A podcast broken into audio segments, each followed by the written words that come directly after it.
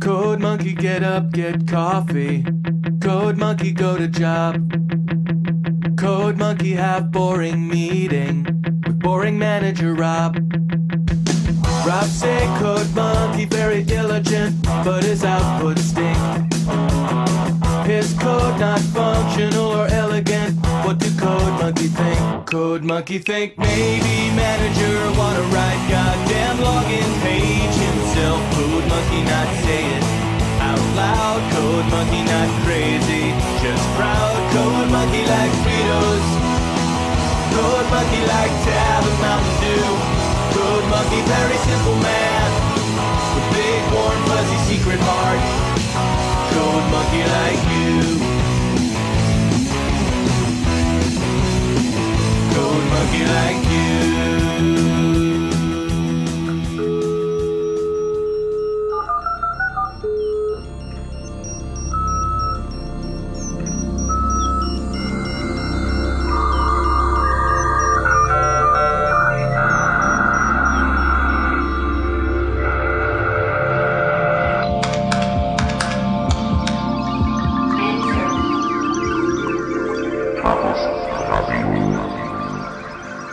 Hallo, hier ist Chaos Radio Express, Ausgabe Nummer 167. Mein Name ist Tim Pritlove und heute habe ich mir, äh, habe ich, habe ich für euch meine äh, tollste Schlafzimmerstimme ausgesucht, denn ich bin so ein bisschen hier vom Herbst eingefangen worden, aber ich denke, für ein ausführliches Gespräch wird es noch reichen.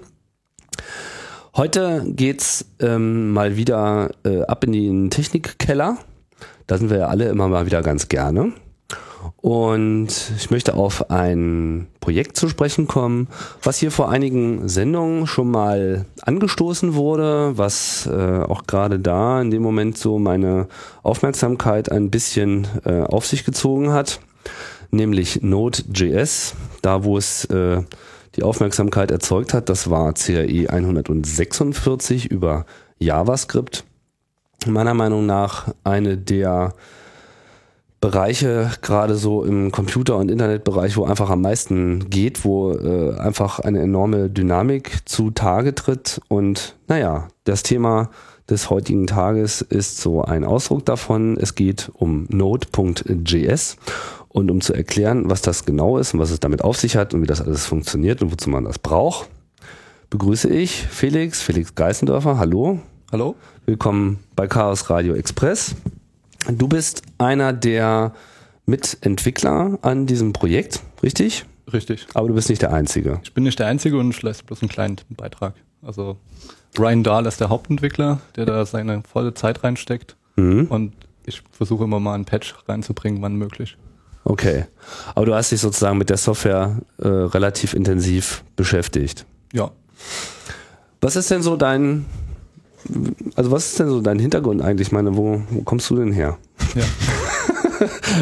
Du wirst ja nicht schon immer JavaScript gemacht haben, oder? Nee, ich habe eine schlimme Vergangenheit. Also ich habe mit Basic angefangen auf dem C64 und bin dann auch auf dem Computer. Ist das so schlimm? Nee, Basic auf dem C64 war noch gut. Das war noch rein und schön. Das waren noch Zeiten. Ja, das, das hat auch Spaß gemacht. Ähm, und ich bin dann langsam reingeschlittert auf den Computer. Das erste Mal dann mit Visual Basic in Kontakt bekommen, gekommen. Und da habe ich eigentlich schon damals gemerkt, dass es nicht wirklich beliebt war, aber ich finde es nach wie vor ein sehr produktives Tool. Mhm. Und damit ewig nichts mehr gemacht, aber damit habe ich lange Zeit einfach bloß aus Hobby programmiert vor mich hin.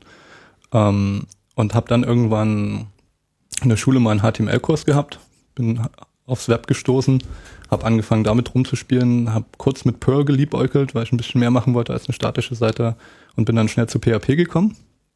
Habe dann bei PHP lange Zeit einfach mein eigenes Ding gemacht, auch mit niemandem drüber gesprochen, sozusagen mein eigenes Framework. Ich glaube, viele PHP-Entwickler sind so Eigenbrötler, die ihr eigenes Ding durchziehen und dann ihr Leben lang maintainen müssen. Und äh, bin dann aber irgendwann auf Cake PHP gestoßen. Auf was? Cake PHP, das ist so ein Ruby on Rails Clone in PHP. Wie schreibst du das? Äh, Cake, Ach, Cake. Genau. C-A-K-E. genau, Cake Kuchen. PHP. Kuchen Kuchen PHP. genau. Warum heißt das so? Ähm, ich glaube, der, also der Autor, der es ursprünglich entwickelt hat, hieß Michael Pies. Also Pie. Ah. Wie naheliegend. Gen genau. Aha. Und zu der Zeit habe ich dann auch irgendwann angefangen, einen Blog zu starten, äh, weil ich dachte, ich bin ein toller Entwickler, aber das lag hauptsächlich daran, dass ich keine anderen Entwickler kannte. Das habe ich so ein Jahr lang gemacht, habe da sehr viel über dieses Cake-PHP geschimpft und wie schlecht es doch ist. Und ähm, irgendwann hatten die Leute dann die Schnauze voll und haben gesagt, mach doch was. Ist ja auch Open Source. Und da bin ich dann reingekommen und habe damit contributed, war eine Zeit lang im Core-Team. Und äh, bin dann über ein eigenes Projekt, was wir gemacht haben, zu dem Node.js gestoßen, was sich dafür PHP nicht so verbiegen ließ, wie wir das gebraucht hätten. Ähm, wo, wofür, wofür benutzt man dieses äh, Cake PHP? Ähm, Im Prinzip benutzt man das für alles, wo man auch Ruby on Rails einsetzen würde. Das heißt, man möchte eine neue Webanwendung schreiben, höchstwahrscheinlich äh, eine spezielle, wo sich jetzt kein Joomla oder irgendein anderes CMS einsetzen lässt. Und äh, ist halt ein Framework, womit man dann kundenspezifische Anwendungen umsetzt. Hat Mhm. halt so die äh, Active Record Geschichte mit drin, äh, hat einen Controller, also MVC-Layer drin, äh, ein bisschen Templating, ein bisschen Helpers und nimmt dann so die häufigen Aufgaben ab. Mhm. Also verfolgt sozusagen genau denselben Ansatz, den auch äh, Rails da macht. Genau. Also ist auch nach Rails entstanden, hat eigentlich bloß gesagt, hey, was die in Ruby machen können, können wir in PHP auch. Mhm. Und äh, der Grund, warum ich dazu gekommen bin, ist, äh, ich hatte auch Ruby on Rails ausprobiert, aber das ließ sich damals Ende 2005 nicht wirklich toll auf einem Windows-Rechner machen. Mittlerweile bin ich nicht mehr auf Windows, aber Ist, glaube ich, auch heute noch so, wenn ich das richtig gehört habe. Also ja, ich war neulich auf der Ruby User Group und habe mal gefragt, wer auf Windows arbeitet. Da hat sich kein einziger gemeldet. Also Mhm. toll muss es nicht sein. Ja, Ruby und Rails waren ja hier auch vor kurzem erst äh, Thema, CRI 163. Da gab es auch so die Aussage, dass da eigentlich nur Macintoshes aufgeklappt werden. Ja. Auf solchen Veranstaltungen. Ist so, ja, kannst du bestätigen. Ja, also selbst auf der letzten PHP-Konferenz, wo ich gewesen bin. Also Aha. scheint sich in dem Webentwicklungsbereich vor allem sehr stark durchzusetzen. Interessant. Ja, und ähm, wie bist du dann davon weggekommen? also was war jetzt so schlimm daran oder war gar nichts schlimm? Ähm, also schlimm war daran nichts, um Webanwendungen zu schreiben, nach wie vor ein produktives Tool und viele Leute rennen der neuesten Technologie her, einfach nur, was die neueste Technologie ist. Ähm, Habe ich nicht immer so gemacht. Manchmal interessiert einen wirklich was und das sieht ganz toll aus, deswegen muss man damit spielen, weil der innere Geek das einem so vorschreibt. Mhm. Äh, in dem Fall von Node.js war es so, dass wir ein, dass ich eine Idee hatte für ein Projekt, äh, wo es um File-Uploads geht. Und äh, diese File-Uploads sollten als Service auf einem Surfer dann entgegengenommen werden. Äh, das, der Upload sollte in Echtzeit angezeigt werden, wie viel Prozent hochgeladen werden, ohne Flash, nur mit JavaScript. Und dann sollte auch, was mit den Dateien danach passiert, also sprich ähm, die Umwandlung in Vi von Videos und äh, das Hochladen von Dateien in Amazon S3 sollte auch in Echtzeit angezeigt werden. Mhm. Und um dieses Echtzeit-Feedback zwischen einem Client und einem Surfer hinzubekommen, hat sich PHP überhaupt nicht geeignet. Ich habe das versucht mit ähm, Worker-Processes zu machen, die äh, halt im Hintergrund diese Jobs abgearbeitet haben und dann versucht, über irgendeine Datenbank zwischendrin die Kommunikation laufen zu lassen und dann über Ajax Longpolling das hin und her zu bekommen und es hat sich überhaupt nicht gut angeführt. Was war das? La- AJS Long? Longpolling. Also Polling. Polling, genau. Mhm. Das ist, also es fällt unter die Kategorie Comet, wo man halt versucht, nicht nur vom ähm, Surfer zum Client zu kommunizieren, sondern auch beide Wege, Mhm. dass man die beide hinbekommt. Mhm. Ja, und dann habe ich das versucht, ähm, mit PHP eine lange Zeit zu machen, hat nicht richtig gut funktioniert und habe dann irgendwann dieses Node.js entdeckt und dachte mir, ja, das sieht eigentlich relativ ganz gut aus dafür. Das kann sehr schön diese Command-Line-Tools starten im Hintergrund, kann mir in Echtzeit sagen, was das Command-Line-Tool macht und äh, habe das ausprobiert, hat sehr gut funktioniert und so sind wir dann da reingekommen, haben es von PHP in Node.js umgeschrieben und sind seitdem eigentlich sehr glücklich damit. Also so File-Upload, wir reden jetzt von sowas wie, was weiß ich, sowas wie Rapid Share, so eine, so eine Anwendung war das, ja. Äh, nee, überhaupt nicht. Also nicht File-Sharing im Sinne von, man lädt was hoch, damit es andere runterladen, Ja. sondern im Sinne von, man hat eine Anwendung, wo man möchte, dass der Benutzer Bilder hochlädt oder Videos. Achso, also eher sowas wie Flickr, YouTube etc. Genau, mal angenommen, wenn wir sein eigenes YouTube bauen. Mhm. Das ist ja ein richtiges Problem, ne? dieser File-Upload. So, das war ja schon immer so eine kränkelnde Geschichte, weil es einfach ähm, schwierig ist, ähm, gerade so über längere Zeit die Verbindung dann äh, stabil aufrechtzuerhalten. Ne? Dann bricht das irgendwie ab. Man hat auch eigentlich als Anwender, also als Anwendungsprogrammierer in der Regel darüber so recht keine Kontrolle, wenn es einfach nur über den normalen Browser-Upload-Weg geht. Das sind so die Probleme, ja. Ja, also da gibt's viele Probleme. Ähm, einmal ist halt dieses Feedback, äh, wie viel schon hochgeladen wurde. Das heißt, dafür kann man Flash einsetzen, weil Flash halt direkt den Upload schreiben kann und weiß, wie viel es schon rausgeschickt hat. Das hat man im Browser nicht. Deswegen muss man als Browser, wenn man nur JavaScript einsetzen möchte, den Surfer ständig fragen. Hey, wie viel denn schon angekommen? Wie viel ist schon angekommen? Ähm, das ist eins der Probleme. Ein anderes Problem ist, äh, dass man manchmal mehrere Dateien auf einmal hochladen möchte, was jetzt mit HTML5 von vielen Browsern unterstützt wird. Ah ja. Und dann möchte man eventuell auch, dass diese Dateien, während sie noch hochgeladen werden, schon irgendwo anders hingehen. Das heißt, mal angenommen, man würde die Datei jetzt zwar einmal umwandeln, möchte aber auch schon die Originaldatei irgendwie auf einen anderen Server schieben. Ja. Dann ist eins der Probleme, dass die Datei, während sie hochkommt, ja eigentlich auch schon woanders hingestreamt werden könnte. Ja. Wo bei fast allen anderen Webstacks dieser Upload so als ja, ein Request, eine Response gesehen wird. Das heißt, der ganze Upload geht hoch, dann mache ich was damit und dann antworte ich wieder zurück. Und dieses Modell ist eigentlich nicht dem Web entsprechend, sondern das ist eigentlich eher die Abstraktion der Frameworks oder der Plattformen, die sagen, hey, das ist doch schön einfach, sich dieses HTTP als Request Response vorzustellen. Aber vor allem, wenn man eine Datei hochstreamt, ist es das nicht. Es ist ein Stream, der hochkommt und den kann man auch woanders hinschicken. Und das ist mit dem Node.js auch ein sehr, sehr, sehr gut lösbares Problem. Das heißt, du bist eigentlich sozusagen über den praktischen Anwendungsfall draufgestoßen und Genau. bist dann da irgendwie glücklich geworden. Naja, also am Anfang war das Projekt halt noch sehr jung. Ich bin da zugestoßen, als die Mailinglist circa 30 Leute hatte. Jetzt sind wir bei 2500. Und da ging noch nicht alles. Also da gab es definitiv Von welchem viele. Zeitraum reden wir jetzt eigentlich gerade? Wann bist du da zugestoßen? Seit das müsste? Juli 2009 gewesen sein. Mhm. Also alles noch recht frisch. Ja. Seit wann gibt's das Projekt so in etwa? Ähm, ich glaube, der erste Commit ist der 30. April im Repository. Aber ich bin mir nicht ganz sicher, ob Brian schon zuvor angefangen hatte, da dran zu arbeiten. Okay. Also das Ding ist jetzt gerade mal ein Jahr alt, so Ja, nicht viel älter. okay, So maximal zwei. frisch. Hat dafür aber schon von Anfang an eine ziemlich gute Reife gehabt. Einfach nur dass, dadurch, dass es auch auf andere Komponenten aufsetzt, die nicht selber geschrieben wurden für Node.js und die schon lange stabil waren. Zum Beispiel die V8 JavaScript Engine, das libf, äh, die Event Loop Abstraction, äh, libeio und da sind noch ein paar andere Komponenten drin. Die Okay. haben das Ding von Anfang an. Bevor wir auf diese Details kommen, sollten wir vielleicht nochmal überhaupt erstmal erklären, worum es sich hierbei eigentlich äh, handelt. Also, Node.js ist ein was? Eine Umgebung, ein Framework, wie soll man, eine Plattform? Was, was würdest du sagen, ist die beste Bezeichnung dafür? Ähm, JavaScript Runtime oder JavaScript ähm, Plattform ist eigentlich schon ganz gut. Surferseitiges JavaScript. Das heißt, Node.js ist, ist also eine, eine Programmierumgebung, in der man seine eigenen JavaScript-Software zum Laufen bringen kann, aber eben nicht typischerweise, wie man das so normalerweise macht, im Browser, weil da gibt's ja diese Umgebung sozusagen schon, sondern es ist quasi die fehlende Plattform für die andere Seite, für den Server, wo kein Browser läuft. Genau, also es ist ein Command-Line-Tool. Man kompiliert das, also downloadet es, kompiliert und dann hat man halt eine ausführbare Datei, die heißt Node. Der gibt man als Argument die JavaScript-Datei, die man ausführen möchte. Und dann läuft das JavaScript los. Und in den meisten Fällen startet man halt einen HTTP-Server oder macht irgendwas Netzwerkmäßiges damit, weil man meistens mit dem Browser kommuniziert. Ähm, und dann läuft das Ding halt im Hintergrund, solange wie man das laufen lassen möchte. Mhm. Man kann aber auch jede mögliche Art von Netzwerkprogramm damit bauen. Es ist nicht auf dem Das heißt, im Prinzip ist das Ganze vergleichbar zum Beispiel auch mit einer Java VM. Das heißt, Richtig. wenn man auf dem Server so eine Java Virtual Machine startet, hat man mit Node.js quasi eine JavaScript Virtual Machine. richtig.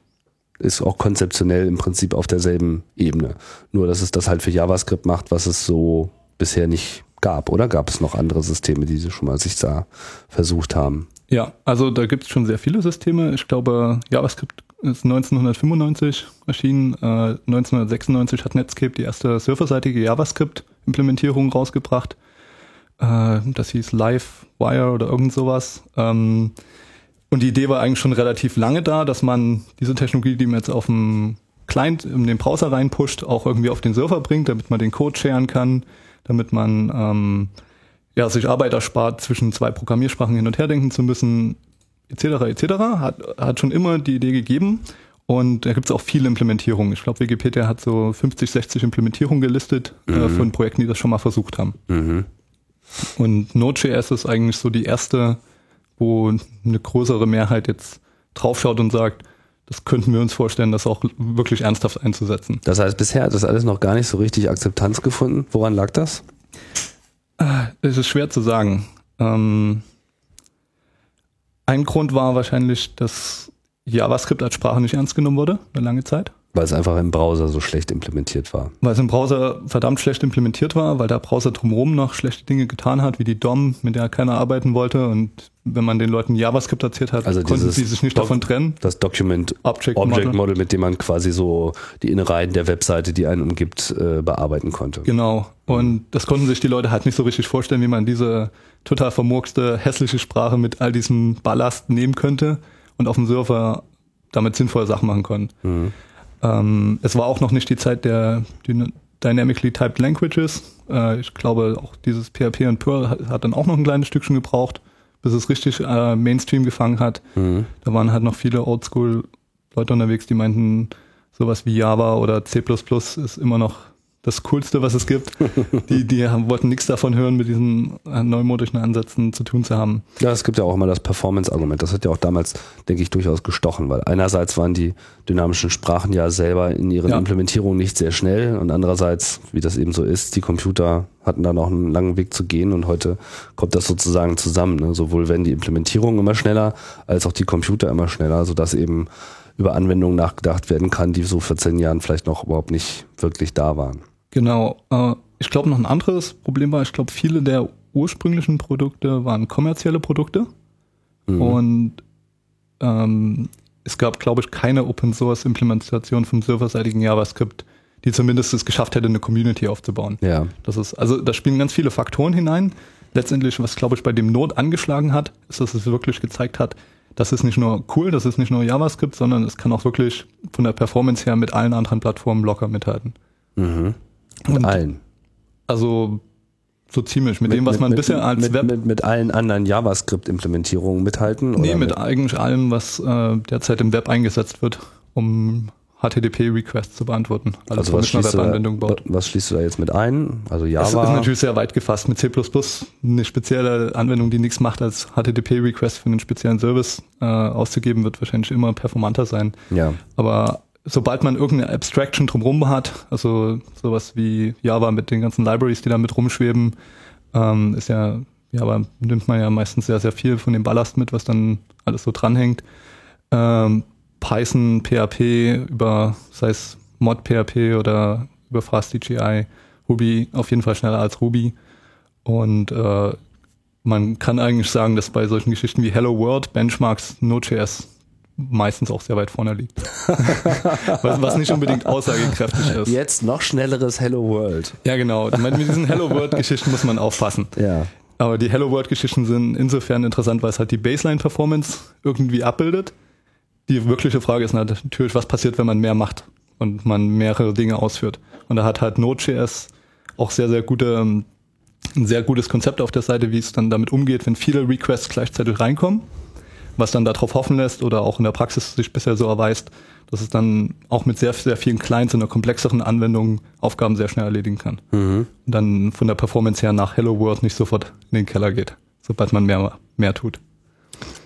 Du sprichst jetzt etwas an, wofür ja Node.js, also zumindest aus meiner äh, Sicht heraus, schon ähm, na, berühmt vielleicht doch nicht so richtig äh, der, der Ausdruck, aber zumindest ähm, was so ein ganz typisches Merkmal ist von äh, Node.js, ist, dass es eben den Begriff der Asynchronizität äh, auf eine neue Ebene oder überhaupt erstmal auf ein äh, Tablett stellt und sagt, äh, wir kümmern uns darum. Was, was steckt da jetzt sozusagen drin in dem Node.js? Vielleicht kannst du auch erstmal ein bisschen erläutern, was es eigentlich ist, also woraus es äh, Ja. äh, gemacht ist und in, inwiefern das eben dann für diese Performance, die so gut sein soll, äh, eine Rolle spielt.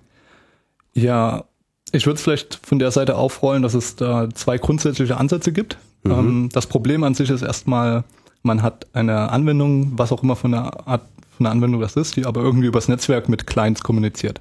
Jetzt in der Regel wird das ein Webbrowser sein, der einfach HTTP-Requests schickt. Ähm, das Problem ist, was passiert, wenn man nicht nur einen von denen gleichzeitig hat, sondern 10, 100, 1000, 10.000. Mhm. Sobald man dann auf eine große Anzahl von Clients kommt, die man versucht auf einer Maschine äh, denen ihre Anfragen zu beantworten, muss man sich für eine Strategie entscheiden, wie man das tut. Äh, eine Strategie wäre, dass man ähm, für jeden Client, der kommt, einen eigenen Thread aufmacht. Das heißt, über Threading könnte man dann jeden Client in seiner eigenen kleinen Welt die Anfragen beantworten. Ähm, eine andere Möglichkeit wäre ein Prozess, das wäre noch teurer. Und äh, die, der Weg, den Node.js macht, ist halt alle Anfragen, die reinkommen, in einem Thread zu behandeln und dann quasi mit etwas, was sich Non-Blocking IO nennt, sicherzustellen, dass trotzdem Zehntausende dieser Clients sehr, sehr schnell ihre Anfragen beantwortet bekommen.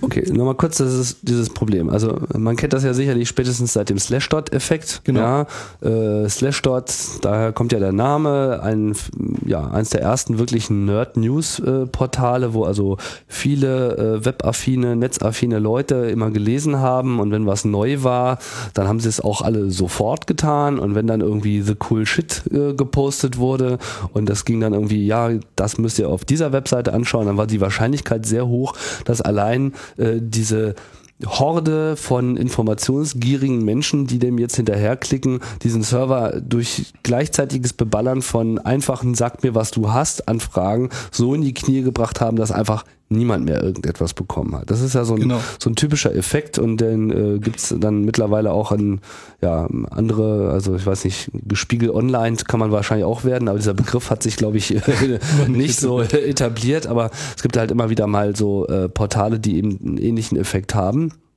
Und das ist einfach so ein generelles Skalierungsproblem, was Webanwendungen irgendwie haben, dass sie ja äh, vielleicht in der Regel mal ein, zwei, drei Besucher pro Stunde haben und dann, wenn auf einmal das große Interesse ausbricht, eben ganz viele auf diese Maschine einschlagen und sie dann eigentlich gar nicht mal ähm, also es ist ja gar nicht mal so jetzt die Netzwerkbandbreite oder so weiter, die, Nein. also das kann natürlich auch ein Problem sein, Ja. aber das ist es meistens gar nicht, sondern es ist eigentlich, dass die Ressourcen des Computers nicht ähm, ja, effektiv genutzt werden, kann man sagen. Ne? Genau, also man kann sich das so vorstellen, dass die Webanwendung vielleicht zum Ausliefern der Seite ein Query an die Datenbank schickt, Mhm. den einfachheitshalber mal jetzt mal annehmen, dass der 100 Millisekunden dauert. Das heißt, die Anfrage dauert 100 Millisekunden. Und wenn die Anwendung jetzt bloß in einem Prozess, in einem Thread läuft, kann sie maximal 10 davon pro Sekunde beantworten. Mhm. 10 mal 100 Millisekunden hat man die Sekunde voll. Was jetzt so kein Problem ist, wenn zehn Leute kommen, Genau. dann dauert es mal eine Sekunde, aber dann hat man auch irgendwie sein Ergebnis und eine Sekunde nimmt man vielleicht wahr, aber stört einen nicht. Richtig. Aber wenn jetzt tausend kommen, dann dauert es schon zehn Sekunden. Ja, also dann werden wahrscheinlich die Verbindungen gar nicht mehr angenommen, je nachdem, wie das implementiert ist, welche Technologie das gerade macht. Aber im Prinzip wird der Server dann komplett überlastet und für die meisten Leute wird überhaupt keine Webseite mehr ähm, sichtbar sein. Obwohl ja dieses, ja, okay, was, was kann man da jetzt, was kann man da jetzt gegen tun? Was, was tut Node.js dagegen? Ähm, was Node.js dagegen tut, ist im Prinzip alle Dinge, die normalerweise bei einem Computer verdammt langsam sind, ähm, über Non-Blocking I.O. machen. Also was ist bei einem Computer verdammt langsam? Eigentlich zwei Sachen, Netzwerk und Festplatte. Sobald man Netzwerk und Festplatte äh, anspricht, begibt man sich in einen Geschwindigkeitsverlust, der ähm, so circa bei drei bis sechs Größenordnungen liegt. Das heißt, man kommt da wirklich ähm, Größenordnung im Vergleich zu was? einer Potenzen von 10. Also Ach so. 1000 bis eine Million. Ach so. Im, Im Verhältnis zu, Zu, wie die äh, CPU eigentlich könnte, wenn es genau. sowas nicht gäbe. Zum, zum Beispiel im Vergleich zum Zugriff auf den RAM. Ja, also ich lese irgendwie einen String aus dem Speicher, geht mehr oder weniger schnell, lese ich denselben String von einer Festplatte, dann kann es Sehr lange dauern. 100.000 oder eine Million Mal so lange dauern. Genau, was, was sich jetzt immer noch relativ schnell anführt für uns, weil wir sehr langsam wahrnehmen, was der Computer uns ausgibt. Ja. Aber wenn man Zehntausende von Verbindungen hat, sich natürlich diese kleinen Summen sehr stark summieren und man dann wirklich Performance-Probleme erleidet. Ähm, der Ansatz von Node.js ist im Prinzip der folgende. Das ganze Ding sitzt eigentlich in einer großen Vorschleife drin. Das heißt, oder einer While-Schleife, die, die unendlich läuft. Das nennt sich die Event Loop.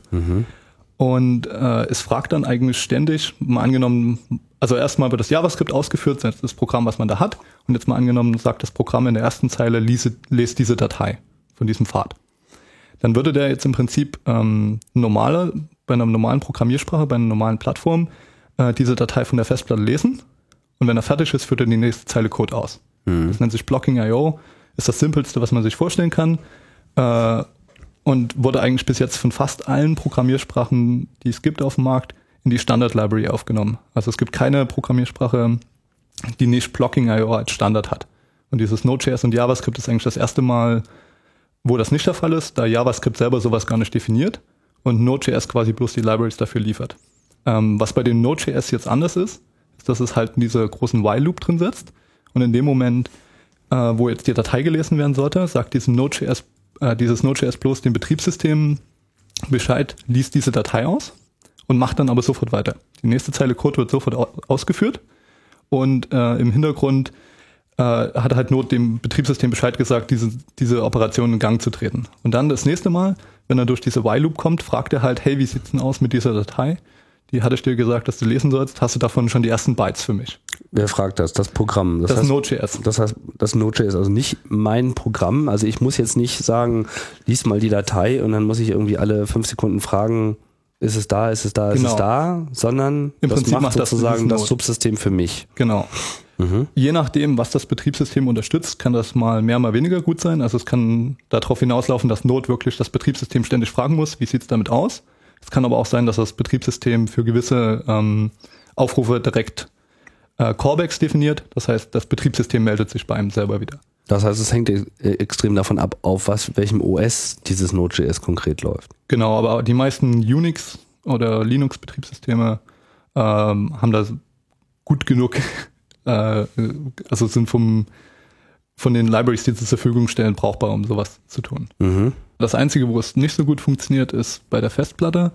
Bei der Festplatte hat man nur ähm, Calls zur Verfügung, die tatsächlich Blocking sind. Das heißt, man kann der Festplatte nicht sagen, versuche so viel Bytes zu lesen. Aber wenn du es jetzt nicht mehr sofort schon liefern kannst, sprich, wenn du sie noch nicht gelesen hast oder irgendwo gebuffert hast, dann äh, tu es erstmal nicht. Dann frage ich dich das nächste Mal wieder, ob du soweit bist. Das geht bei der Festplatte nicht, zumindest bei den meisten Betriebssystemen. Ähm, beim Netzwerk funktioniert das aber sehr gut. Äh, da gibt es einen Call, der heißt Select. Und mit diesem Select Call kann man halt das Betriebssystem fragen, ob von den Sockets und den Netzwerkverbindungen, die man momentan offen hat, äh, eine neue Daten hat oder eine neue reingekommen ist.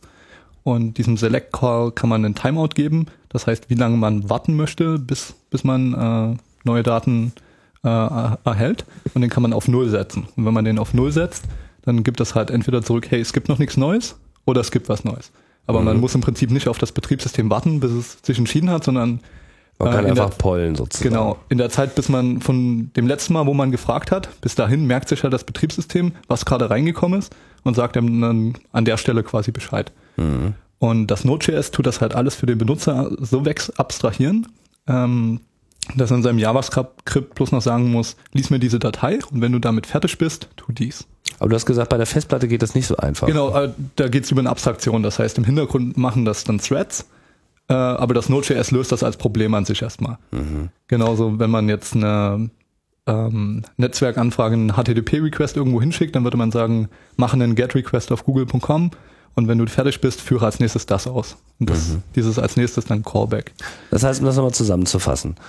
Das Ziel von Node.js ist, eine Programmierumgebung ähm, bereitzustellen für JavaScript-Programme, die weitgehend oder nahezu nicht Blocking ist. Dass es einfach genau. keinerlei Operationen gibt, an denen man in irgendeiner Form irgendwo hängen bleibt. Vor allem nicht bei den Sachen, die traditionell langsam sind im Vergleich zu dem, was man sozusagen innerhalb des Computers schnell lösen kann. CPU, Speicherzugriff, Zugriff auf Chips etc., also alles, was sich innerhalb dieses Mainboards in der Regel äh, befindet oder an schnell angeschlossenen Geräten ähm, mag auch Verzögerungen machen. Richtig dramatisch wird's aber bei all dem, wo man eben auf die Geschwindigkeit, ja, potenziell langsamer Dinge angewiesen ist. Festplatten sind irgendwie träge, Metallscheiben, wo Motoren erstmal die richtige Rotationsgeschwindigkeit äh, herbringen müssen, wo so ein Kopf rübergeführt werden muss. Das ist alles im, in den Dimensionen einer, einer schnell arbeitenden CPU, ist das, sind das äh, Ewigkeiten. Genau. Und genauso ist es natürlich mit dem Netzwerk, weil man muss ja dann sozusagen auf Antwort anderer Computer warten, beziehungsweise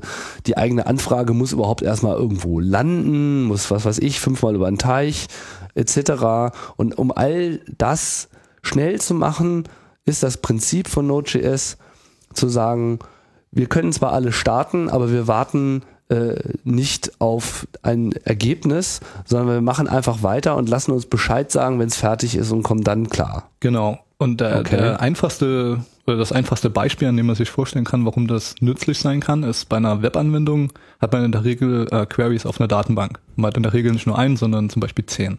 Und bei allen anderen Plattformen ist das so der Fall, dass die ähm, Response Time, also bis man den, die Anfrage, die reinkommt, beantworten kann, beantwortet ist, muss man halt warten, bis alle zehn Queries hintereinander ausgeführt sind. Das heißt, wenn davon jeder 10 Millisekunden braucht, dann müssen wir insgesamt 100 Millisekunden warten. Mhm.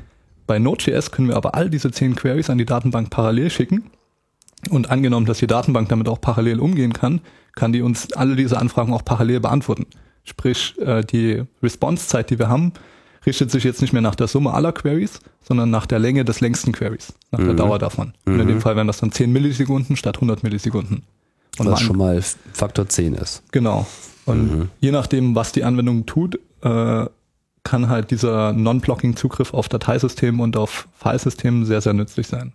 Aber wenn, wie du sagtest, das Betriebssystem jetzt ähm, äh, teilweise dieses Konzept von Non-Blocking IO so überhaupt gar nicht hat an einer bestimmten Stelle, was, wie kann Node.js denn an der Stelle das sicherstellen, dass es nach wie vor nicht blockierend ist? Genau, ähm, eigentlich ist das bloß beim Dateisystem der Fall und soweit ich weiß, sind da viele Linux und Unix leider nicht in der Lage, dann eine Non-Blocking-System-API dafür zur Verfügung zu stellen. Allerdings hat Solaris so eine API. Ah, Solaris hat sowas, Genau, aber nur Solaris oder wie? soweit ich weiß. Ist das nicht eigentlich etwas, was fehlt? Ist Ja. das nicht etwas, was, was Betriebssysteme zu bieten haben?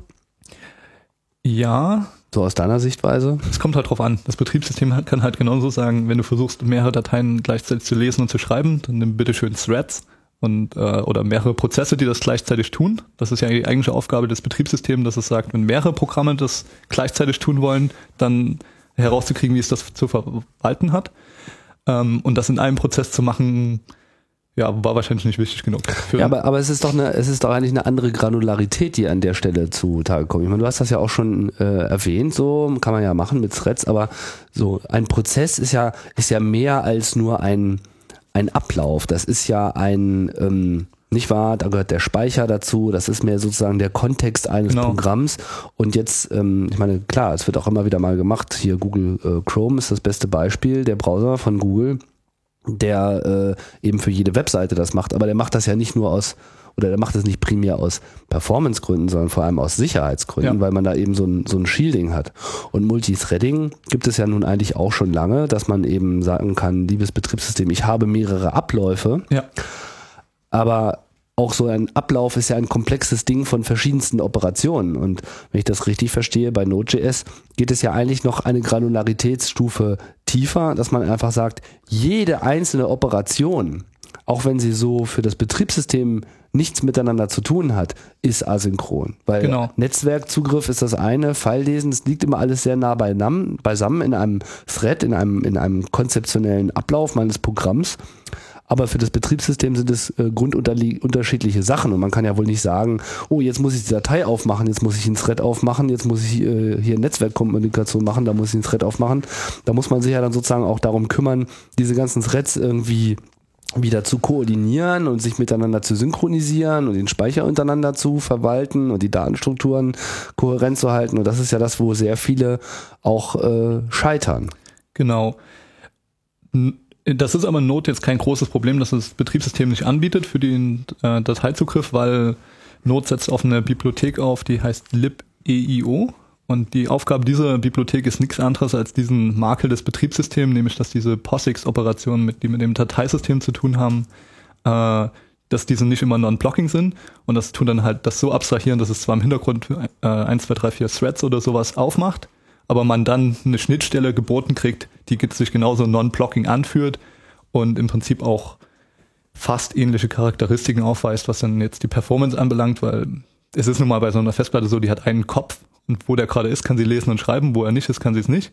Das heißt, letztendlich wird das sowieso alles hintereinander ausgeführt und äh, wichtig ist halt bloß, dass es für den eigentlichen Programmablauf keine Rolle mehr spielt, was die Festplatte gerade noch anderes tut, sondern man sagt dir, tu jetzt das und melde dich wieder bei mir, wenn du das getan hast. Und das, da gibt es diese Bibliothek von Mark Lehmann, Der hat auch das libf geschrieben, was diese eigentliche Event Loop ist, in der Node.js selber drin sitzt.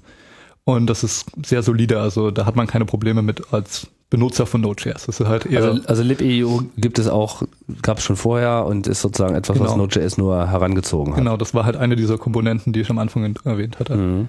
Ich meine, da stellt sich natürlich auch so eine grundsätzliche Frage, inwieweit eventbasiertes Programmieren nicht vielleicht sowieso the way to go ist. Kommt das weiß ich nicht. Ich weiß nicht, ob es der Way to go ist. Äh, es hat Vorteile, die ganz klar auf der Hand liegen. Man hat ganz oft Code, wo man sagt, also mein Hauptproblem, warum ich zur Not gefunden habe, war, ich hatte tatsächlich Code, wo ich mich geärgert habe, dass Dinge nicht parallel gelaufen sind. Mhm. Das Problem hatte ich bei Webanwendungen vorher eigentlich nicht sehr oft. Aber als ich dann das eigene Projekt gemacht habe mit dem File-Uploads, wollte ich mehrere Command-Line-Tools parallel ausführen, mehrere Dinge tun und trotzdem den Überblick behalten, zwischen diesen Dingen kommunizieren. Äh, dafür ist dieses Event-Driven Programming, dieses Asynchrone sehr, sehr gut. Manchmal ist es aber auch hinderlich. Manchmal möchte man Dinge wirklich hintereinander tun. Und dann muss man natürlich jetzt in Node eigentlich gegen die Natur von JavaScript und Node ankämpfen mit all diesen Callbacks und versuchen sich zu merken, äh, was wurde jetzt schon alles getan und erst wenn alle Conditions oder Voraussetzungen äh, erfüllt sind, dann den nächsten Schritt zu tun. Aber man kann sozusagen in Node gar nicht Blocking programmieren. Also es nimmt einem sozusagen den Block so weit raus, dass wenn man ihn trotzdem haben will, dass man ihn nochmal explizit hinschreiben muss, ja. Also mit einer Ausnahme ja. Also jeder Zugriff aufs Netzwerk und auf fast alle anderen APIs ist Non-Blocking. Mhm. Äh, fürs Dateisystem hat Node auch noch die Blocking System Calls. Ähm, der Hauptgrund dafür ist, dass das Modulsystem von Node, wenn man andere Bibliotheken einbindet, Blocking ist. Das heißt, man hat ja meistens bei so einem Programm eine, eine Startphase, wo das Programm so ein paar Sachen sich zurechtlegt, vielleicht eine Config-Datei lädt etc. Äh, und halt andere Module einbindet. Das wird teilweise oder wird in Node mit Blocking.io gemacht. Aber sobald das Programm dann anfängt zu laufen, verwendet man das eigentlich nicht mehr und hat dann bloß noch Non-Blocking.io für Und, alles. und warum wird das da Blocking gemacht? Ich meine, Ähm, ja, am Anfang war es nicht so. Eine ältere Version von Node war tatsächlich das Module laden auch Non-Blocking. Ähm, es sah dann aber von der Syntax von JavaScript her so merkwürdig aus, dass es Leute wirklich abgestoßen hat. Und dass wirklich die Mailinglist eigentlich ständig von Leuten befüllt war, die gesagt haben, ich kann damit nicht leben. Und aber sie müssen es doch an anderen Stellen genauso benutzen. Also ich meine, wenn man so programmiert, dann programmiert man eben so. Ja, aber was im Prinzip dabei entsteht, ist, dass man sagen würde, ähm, am Anfang hat man einen Call oder einen, einen Aufrufen, mit dem man require und da würden dann halt äh, die Dateien, die man laden möchte, als Liste angegeben Mhm. und dann würde man dem eine Funktion geben, wenn all diese Dinge geladen sind und dann müsste man dieser Funktion wieder ähm, die Namen all dieser Module nochmal wiederholen als Argumente und hätte dann quasi schon sein eigenes Programm würde immer schon im ersten Tab-Level eingerückt sein. Das heißt, man ist immer schon eine Ebene eingerückt, obwohl man eigentlich noch gar nichts getan hat. Und diese, alle- allein sich daran visuell zu gewöhnen, ist eigentlich den meisten Leuten, glaube ich, nicht gelungen. Aha, okay, verstehe. Das sind sozusagen eigentlich eher kosmetische äh, Probleme, die an der Stelle sagen, ah, scheiß drauf. Ähm, kosmetische Probleme und auch Probleme, äh, wie viel Code man eingeben muss. Es ist weniger Code, so wie es momentan ist. Mhm. Aber hätte man das dann nicht einfach nochmal kapseln können und sagen können, ja hier, äh, tu dies für mich, äh, Blocking, auch wenn du es tatsächlich Non-Blocking äh, machst und ich sehe es nicht? Ähm, ja, das war der erste Ansatz. Das waren Co-Routines, die dafür verwendet wurden. Das Mhm. heißt, da wurde im Prinzip äh, im Hintergrund Non-Blocking IO ausgeführt, aber es wurde dann wieder an die Stelle zurückgesprungen, äh, wo dieser letzte Call gemacht wurde, der dann als Blocking kaschiert wurde. Äh, und man hatte das Gefühl, man benutzt Blocking IO. Ja. Ähm, das Problem, was sich daraus ergeben hat, war aber im Prinzip, dass es den Programmablauf schwieriger zu verstehen gemacht hat. Es gab dann Situationen, ähm, gibt ja diesen schönen Begriff, wenn man mit Threading arbeitet, dass etwas thread-safe ist. Das heißt, dass man auf irgendein Objekt oder irgendwas zugreifen kann, auch wenn das mehrere Threads gleichzeitig tun. Mhm. Äh, und genauso hat sich herausgestellt, dass man die Dinge dann ähm, co-routine-safe machen muss. Das heißt, man hat tatsächlich das Problem gehabt, dass man nicht mehr genau wusste, wann welcher Code ausgeführt wurde. Äh, und im Prinzip das, ja, diese Theorie Principle of the Least Surprise, ähm, was auch bei anderen Programmiersprachen beliebt ist, wurde da sehr, sehr stark misshandelt und deswegen haben da Leute Probleme in ihren Code reingemacht. Ich selber habe es gehabt, wo man stundenlang debuggt, bis man dann verstanden hat, was eigentlich passiert ist. Mhm. War die Okay. Komplexität nicht wert. Also Coroutinen ist sozusagen der Begriff für diese Nebenläufigkeit innerhalb Genau. von Node.js. Äh, nee, also das macht Node.js nicht mehr, aber Co-Routinen äh, sind im Prinzip, ähm, kann man sich so vorstellen, dass man den Code hat, der an irgendeiner Stelle irgendwas tut dann springt er aus diesem Code raus, macht jetzt dieses andere Ding. Wenn aber parallel jetzt noch eine Verbindung reinkommt, würde noch ein Code ähm, an einer anderen Stelle Code ausgeführt werden. Aber dann kann auch irgendwann zwischendurch wieder diese Co-Routine an dieser Stelle weitergehen. Mhm. Ähm, das wurde aus Not halt rausgeschmissen, weil es zu merkwürdig war. Das heißt, es gibt sozusagen nur gibt eine einzige, es gibt nur einen einzigen Programmflow. Genau. Also eigentlich ist das Programm ist single-threaded, aber immer non-blocking. Genau. Man kann sich so vorstellen, in Node ist alles parallel, bis auf der Code. Es wird nie mehr als eine Funktion, ein Cursor im Code gleichzeitig ausgeführt. Ähm, das heißt, man muss sich nie Gedanken machen, dass wenn man auf irgendein Objekt zugreift, dass noch irgendwas anderes drauf zugreifen kann. Verstehe. Es läuft immer nur ein einziger Thread. Das heißt, damit kann man dann auch so diese ganzen Fragen bezüglich Locking von Speicherbereichen genau. etc. eigentlich gleich wieder beiseite legen. Genau, das ist halt die Einfachheit, die Node mit sich bringt und was auch, halt auch vielen Leuten gefällt. Mhm. Ähm, ich meine, dieses eventbasierte Programmieren, das ist ja, ähm, wenn, also ich habe jetzt nicht den totalen Überblick, aber wenn ich mich richtig erinnere, kam das eigentlich erst mit User Interfaces, insbesondere ja. mit Maus-basierten, äh, also GUIs oder Window-based äh, User Interfaces, ähm, kam das eigentlich erst so. Weil man ja da so ein ähnliches Problem hat, nicht wahr? Der Benutzer klickt mal irgendwo, das kann halt jederzeit kommen. Man kann jetzt nicht äh, die ganze Zeit irgendwo warten, äh, User klickt mal, hat er geklickt, hat er geklickt, hat er geklickt, ja, sondern er klickt halt irgendwann mal und ähm, er kann aber auch genauso, was weiß ich, Fenster verschieben oder andere Dinge können passieren. Das Betriebssystem will sich runterfahren, was weiß ich, äh, genau. Dinge passieren. Und das hat ja schon zu diesem Modell geführt, dass eben auch die Betriebssysteme selber eigentlich schon diese Asynchronizität äh, übersetzt haben als äh, Abstraktion für die Anwendungen, die eben jetzt im User Interface laufen, Events liefern und damit ja sozusagen an der Stelle auch schon so eine gewisse äh, Nebenläufigkeit ja eingebracht haben. Ist natürlich jetzt nicht dasselbe wie Non-Blocking I.O., weil der äh, I.O. war natürlich an der Stelle auch immer noch Blocking. Das kennt man ja auch, nicht? Programme zicken rum, man klickt da irgendwie rum auf seinen Webbrowser und lad doch mal jetzt diese Webseite und dann steht irgendwie alles, aber wahrscheinlich steht es nicht, weil äh, diese Webseite nicht reagiert, sondern weil er wahrscheinlich gerade irgendwie auf seine Festplatte warten muss und irgendwie Dinge nicht passieren. Also ist ja auch nicht so, dass es jetzt nur auf dem Server ein Problem wäre, sondern generell scheint mir das so wenn ich mir das angucke, dass so Non-Blocking IO eher ein Auftrag ist für die Software im Allgemeinen und die Betriebssysteme im Besonderen. Ja, das kann man auf jeden Fall so sagen. Ähm, das, bei diesen GUIs war das bestimmt am Anfang, der Anfang, wo das äh, nach größeren Masse dann bekannt wurde. Vielleicht, was schon zuvor ganz ähnliche Anwendungsbereiche hatte, war eine Kaffeemaschine, die kann ja auch irgendwas tun. Und dann drückt man auf den Knopf. Mittlerweile haben die auch alle Schaltkreise. Aber im Prinzip jeder jedes Gerät, mit dem der Benutzer jederzeit interagieren kann. Das muss nicht unbedingt ein, ein Programm auf dem Computer sein, was man jetzt mit der Maus bedient. Ähm, und da hat halt JavaScript sich sehr, sehr gut angeboten. Warum das auch Ryan verwendet hat, weil das halt nur dafür geschrieben wurde.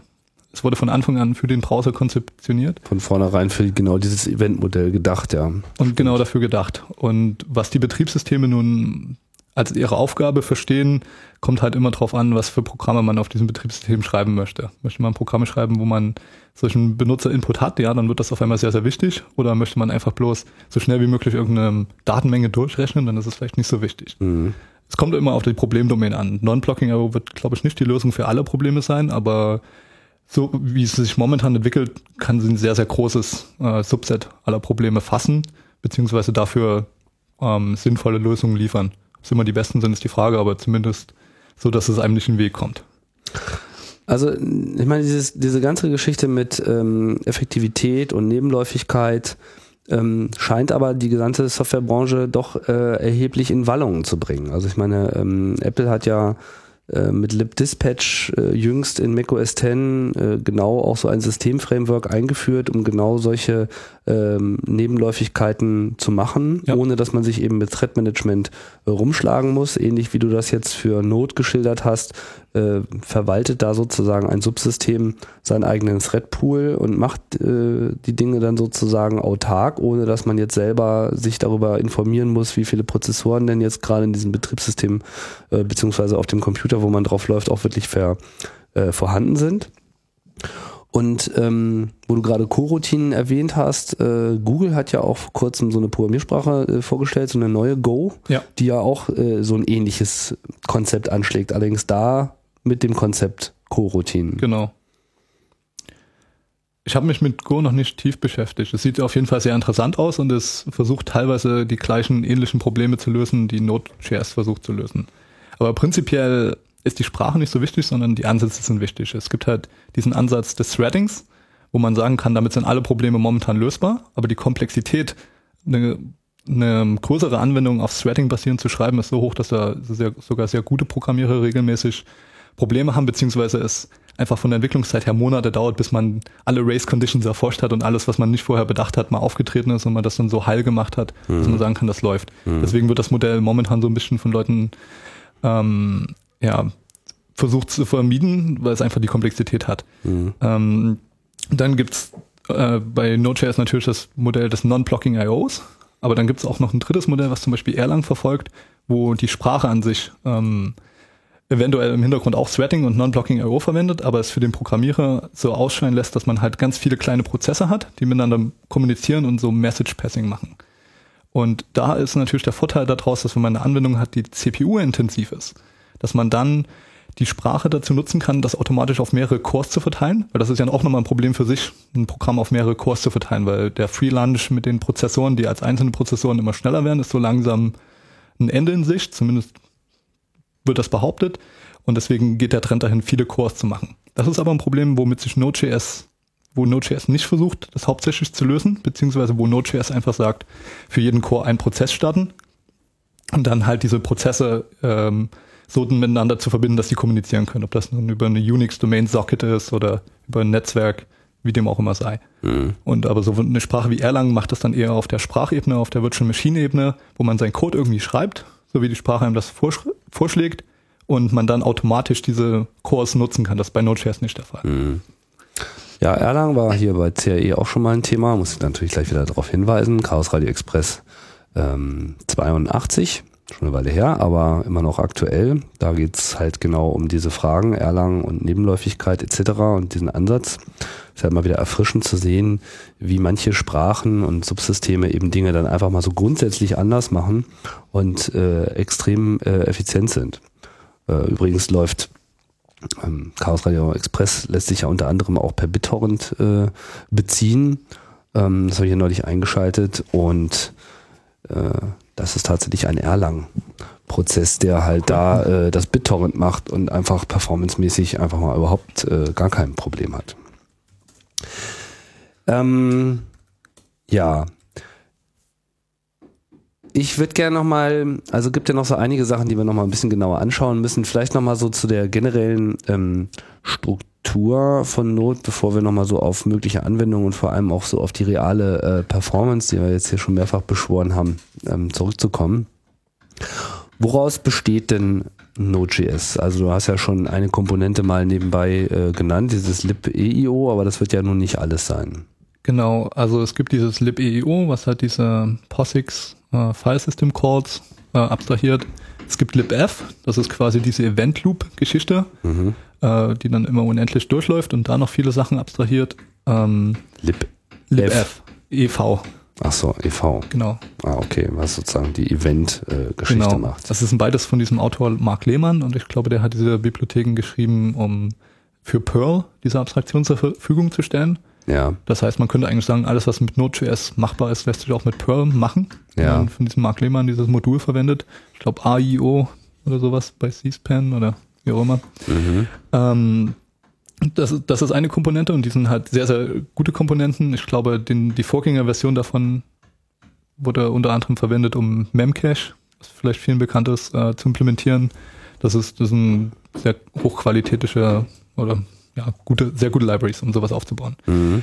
Ähm, und dann ist wahrscheinlich noch die wichtigste Komponente halt diese JavaScript-Engine von, von Google, dieses V8, mhm. die dahinter steckt. Und das hat halt Not von Anfang an geholfen, weil man nicht versuchen musste, selber JavaScript zu implementieren. Das wäre auch kein, wäre als Open Source Projekt sehr, sehr gewagt. Also die meisten anderen Open Source Sprachimplementierungen haben da sehr, sehr viele Jahre gebraucht, bis sie sehr gut geworden sind oder ähnlich gut. Und dieses JavaScript wird halt extrem, oder dieses V8 sehr, sehr stark von Google entwickelt mit einem großen Team in Dänemark. Mhm. Ähm, weißt du, warum die Wahl auf V8 fiel? Ist ja nicht die einzige Open Source äh, Implementierung von JavaScript. Ähm, ich glaube, die Wahl fiel darauf, weil das V8 von Anfang an so konzeptioniert war, dass es sich leicht embedden lässt. Mhm. Ähm, es gibt halt von Mozilla noch SpiderMonkey und dann gibt's ähm, noch Rhino, was so eine Java-Geschichte ist. Und die sind alle mehr oder weniger auch dafür brauchbar, aber die sind zumindest SpiderMonkey sehr stark auf den Browser geeicht gewesen und äh, vom Embedding her schwieriger.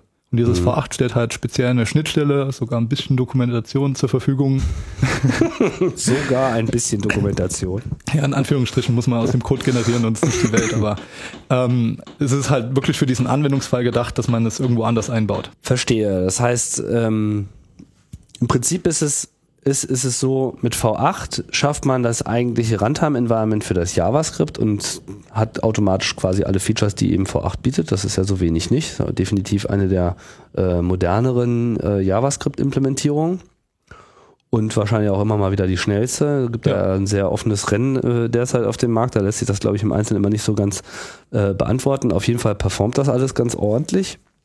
Und darunter ist quasi so ein C-basierter Unterbau, der im Wesentlichen die Aufgabe hat, das Betriebssystem von diesem V8 fernzuhalten. Kann man das irgendwie so sagen? Also so, wir, zu verhindern, es äh, sozusagen, also dieses Blocking äh, zu verhindern.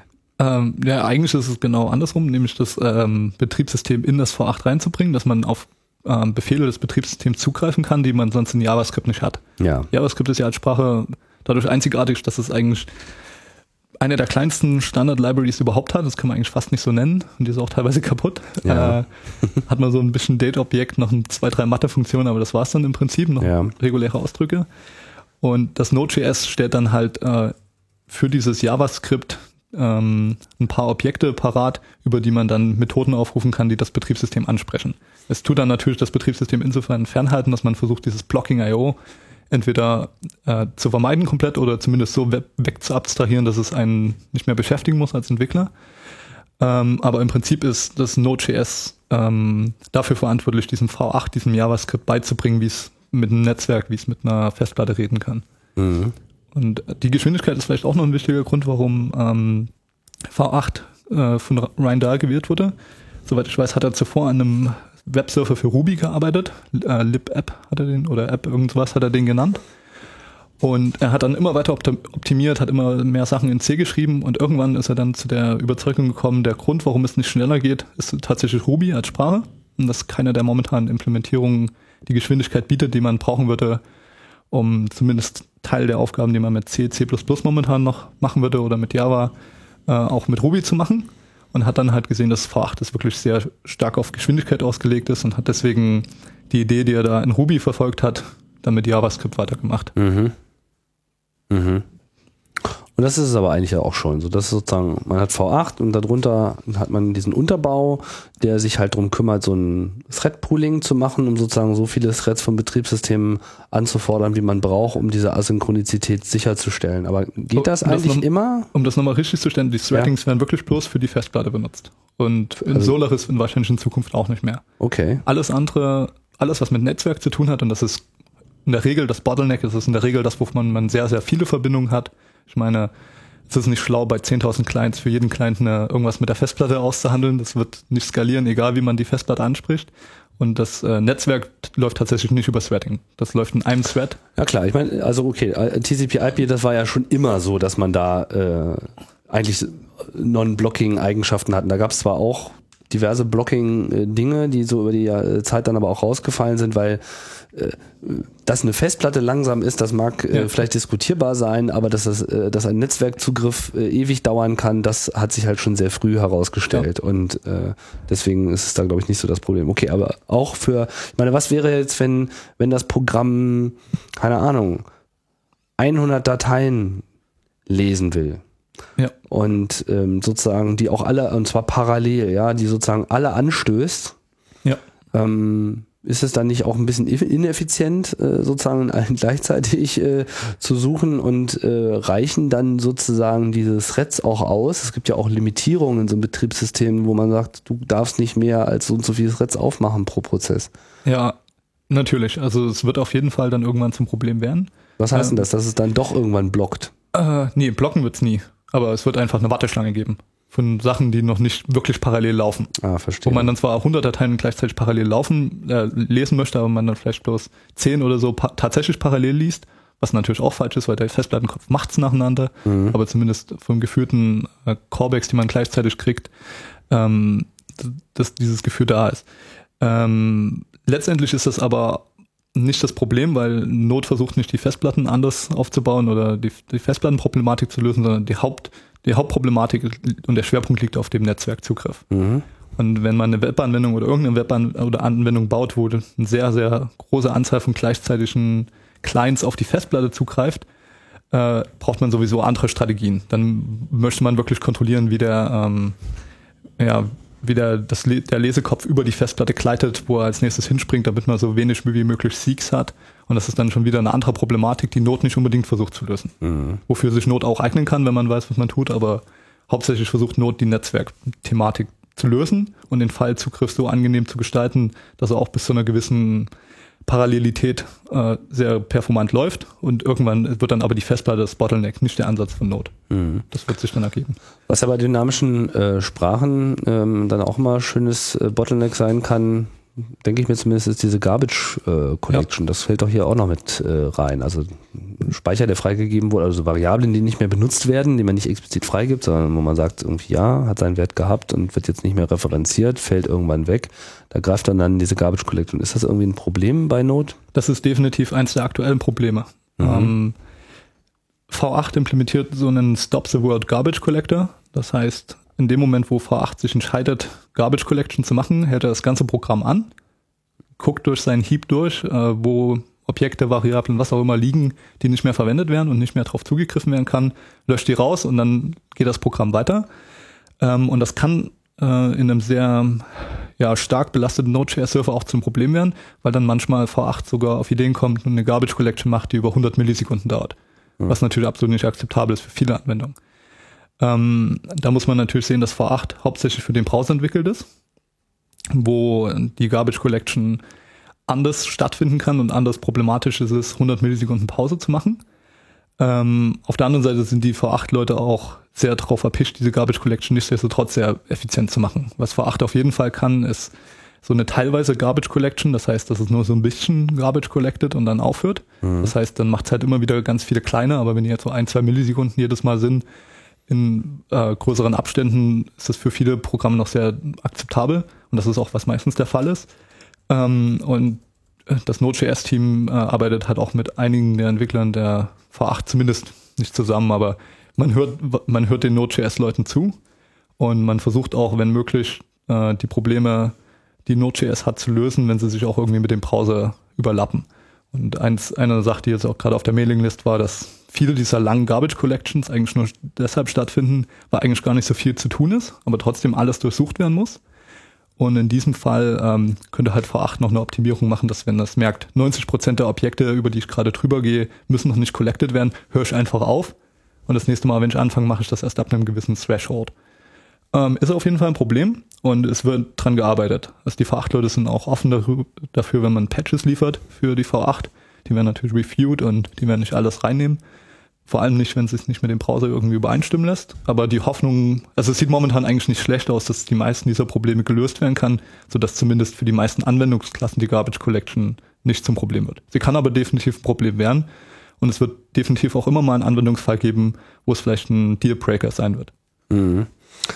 Ja, so Realtime Garbage Collection, das ist ja auch noch so ein Bereich, wo viel äh, geforscht wird. Ähm, durchaus ähm, absehbar, dass das äh, vielleicht auch mal in solche Environments reinkommt. Hat man denn so den Eindruck, dass bei Google Node.js schon irgendeine Rolle spielt? Dass das ähm, sozusagen da so, was weiß ich, dass da irgendwelche Glocken geklingelt haben, als das äh, Projekt gestartet ist und die sich gedacht haben, ah, es lohnt sich dafür auch mal ein bisschen Arbeit zu leisten oder ist das unklar? Ja, also ich denke, das ist bei Google auf jeden Fall angekommen, dass es dieses Node.js gibt. Äh, die ein, zwei der Entwickler sind auch ab und zu auf der Node.js Mailingliste, beantworten Fragen zu V8, zu der Garbage Collection. Das heißt, die haben schon Interesse an dem Projekt. Aber Google an sich, glaube ich, als Firma hat noch nicht von der Policy her irgendwelche Entscheidungen getroffen, die dieses Node-Projekt jetzt fördern würden. Mhm. Ähm, natürlich könnte man von Google jetzt fordern, dass eine ihrer Behauptungen ja ist, dass sie das Web schneller machen wollen. Und da tun sie auch sehr viel dafür. Und man natürlich sagen könnte, Node ist so eine Technologie, die das leisten kann. Ähm, das heißt, es wäre nicht undenkbar, dass äh, Google sich irgendwann mal entscheidet und sagt, so ein Projekt zu fördern, macht definitiv Sinn. Aber momentan ist eher der Stand so, die Entwickler von V8 finden Node.js interessant, die hören zu. Wenn wir einen Bug-Report an die schicken, gucken sie sich das auch ernsthaft an, weil sie halt wissen, dass äh, Node.js betreffen, ja. Ja, mhm. und Node.js ist halt für sie auch sehr interessant, weil da ihre Engine mehr ähm, ja, bis aufs Letzte äh, ausgetestet wird als in vielen Browser-Szenarien. Mhm. Weil da halt jetzt wirklich ganz andere Klassen von Programmen, die sehr, sehr viel mehr ähm, Stimmt, da rennt immer was, ne? Genau, da rennt immer was und äh, wird halt die Engine schon an ihr Limit gepusht mit Node. Und deswegen ist es natürlich für die V8-Leute auch ein interessantes Anwendungsbereich, ein an, interessanter Anwendungsbereich, wo die hinschauen. Mhm. Ähm, neben der Garbage Collection gibt es von V8 noch einen sehr, sehr großen Showstopper für manche Problemfälle. Und zwar ist die V8 Engine auf x64 momentan so ausgelegt, dass sie maximal ein Gigabyte an Heap haben kann. Das heißt, sobald man mehr als ein Gigabyte an JavaScript-Objekten allokieren möchte, sagt die Tschüss, das war's. Und mhm. Programm stürzt komplett ab. Ähm, haben wir aber auf, jetzt auf der JS-Conf mit einem der Entwickler geredet, das ist ein Problem, was sie gerne lösen würden. Äh, sie sind sich noch nicht ganz sicher, wie, wie, schwierig das ist. Aber was ist denn da überhaupt der Grund dafür? Ähm, der Grund dafür, soweit ich das verstanden habe, ja. äh, ist, dass in ihrem in ihrer Verwaltung, wie sie die Objekte allokieren, irgendwo nicht genügend Bits gesetzt sind, um eine größere äh, größeren Bereich zu machen. Und das, das wiederum hat wahrscheinlich irgendwo Performance-Gründe gehabt. Mhm. Weil bei V8 ist Performance nicht nur wichtig, sondern es ist eigentlich momentan alles, was sie tun. One Gigabyte should be enough for everybody, ja. Naja, also wenn in den Browser ein Prozess über ein Gigabyte an JavaScript-Objekten allokiert, dann möchte ich den eigentlich auch getötet sehen. Von daher ist kann man alles relativ. Ich meine, äh, ne? Vor ein paar Jahren waren es noch andere Größen, von denen wir dachten, dass sie irgendwie nie zustande kommen könnten. Genau, aber das ist, das ist auf jeden Fall nicht akzeptabel, dass alle Programme mit 1 Gigabyte Speicher laufen sollten. Hm. Aber auf der anderen Seite, man kann das Problem jetzt schon umgehen auf zwei Arten. Man kann mehrere Prozesse von Node starten, die dann miteinander kommunizieren. Wenn man sowieso acht Cores hat, möchte man auch acht Prozesse, falls man die ausnutzen möchte. Mhm. Und äh, anders äh, kann man auch einfach äh, Buffer in Node allokieren. Das sind quasi reine Memory-Bereiche aus C, die man wie in ein Array anspricht. Und jedes Element ist halt ein Byte. Ja. Und die fallen auch nicht in dieses 1 Gigabyte Limit rein. Ah, okay. Hm. Aber es ist natürlich schon so ein bisschen gehackt. Man will das ja auch jetzt nicht unbedingt äh, so machen. Ne? Wie ähm, ist denn ähm. so die, die Codequalität von diesem V8? Da bin ich auf jeden Fall kein Experte, um das ähm, ähm, einschätzen zu können. Von den Leuten, die mehr Experte sind als ich, die sich das angeguckt haben, die meinen, dass es von der Codequalität natürlich sehr hoch ist, aber auch eine sehr verrückte Welt. So ein, eine JavaScript-Engine, darüber haben wir noch gar nicht gesprochen, aber die im Prinzip äh, den JavaScript-Code nimmt und in Maschinencode umwandelt. Das ist einfach mal aus Geek-Sicht so hardcore, wie man eigentlich nur programmieren kann. Mhm. Äh, viel krassere Projekte fallen mir spontan nicht ein. Das heißt, die Komplexität da drin muss sehr hoch sein. Ähm, alleine für Strings gibt es, glaube ich, sechs verschiedene Implementierungen, wie ein String dort im Speicher abgebildet werden kann, je nachdem, wie lang der ist und wie oft der gerade zusammengesetzt wird. Das auf jeden Fall schwingt eine sehr, sehr hohe Komplexität mit. Ähm, was auf jeden Fall für die Qualität spricht, ist, dass die Entwicklung halbwegs offen stattfindet. Ähm, man kann da sehr gut verfolgen, was die auf der Mailinglist diskutieren. Da läuft sehr viel Kommunikation öffentlich ab. Ähm, jeder Patch, der da reingeht, hat, so wie ich das mitgekriegt habe, mindestens einen Reviewer. Das heißt, da gibt es eine URL, wo man den Patch reviewen kann. Dann tun ein, zwei Entwickler, die auch in dem V8-Team sind, kommentieren, sagen, sieht gut aus oder mach mal noch das.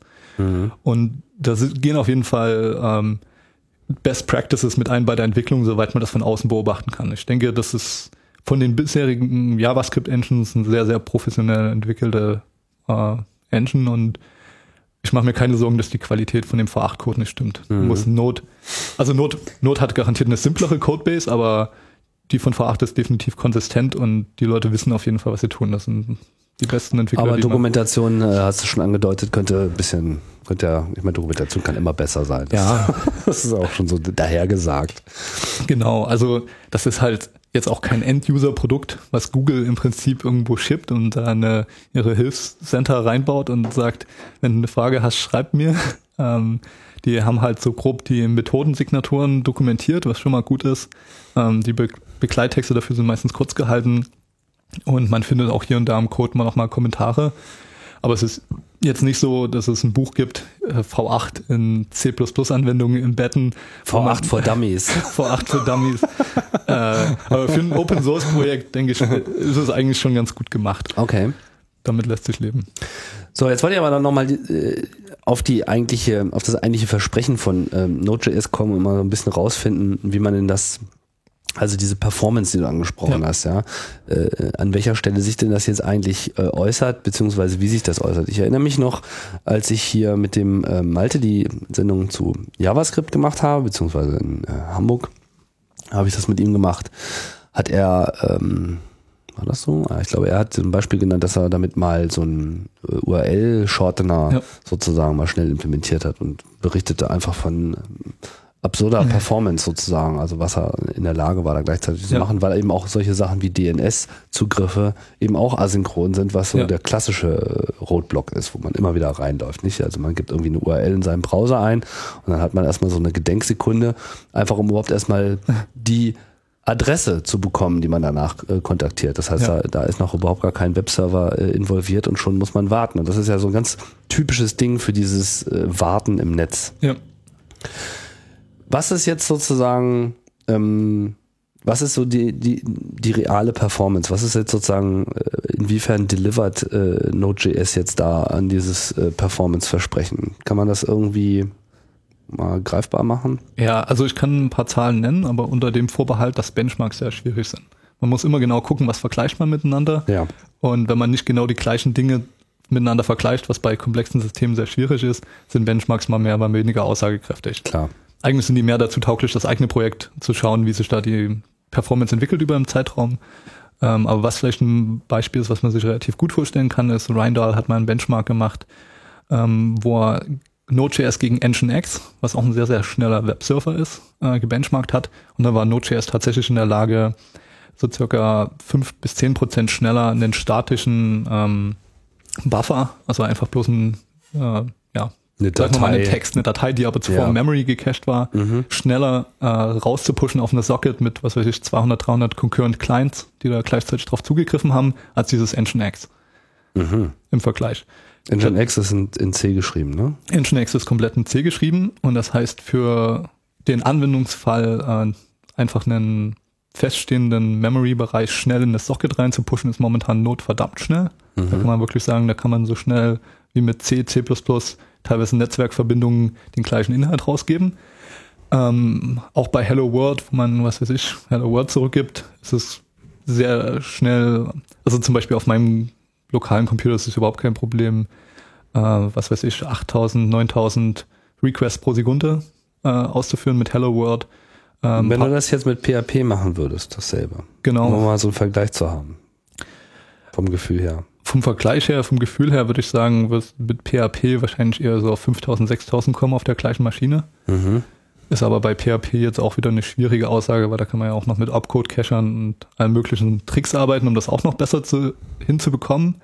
Ähm, wo ich tatsächlich mal ein paar Vergleiche geschrieben habe von der Sprache, war, ähm, wie oft kann man auf ein Objekt Property zugreifen, wie oft kann man ein, oder von einem Array einen eigenen Wert setzen, einen Key. Das habe ich mal so ein bisschen gebenchmarkt zwischen PHP und äh, V8 in dem Fall. Äh, da konnte man sagen, dass man ähm, Also jetzt sozusagen nur innerhalb des Programms selber, ohne dass jetzt äh, genau, ohne dass ein I.O. stattfindet. Genau, Mhm. genau. Ähm, also von der Sprache her hat äh, V8 geschafft, 172 äh, Megahertz an Zugriffen auf ein Objekt Property hinzubekommen. So, das heißt 172 Millionen Mal pro Sekunde. Mhm. Und da hat v, äh, PHP zum Beispiel plus 8 geschafft.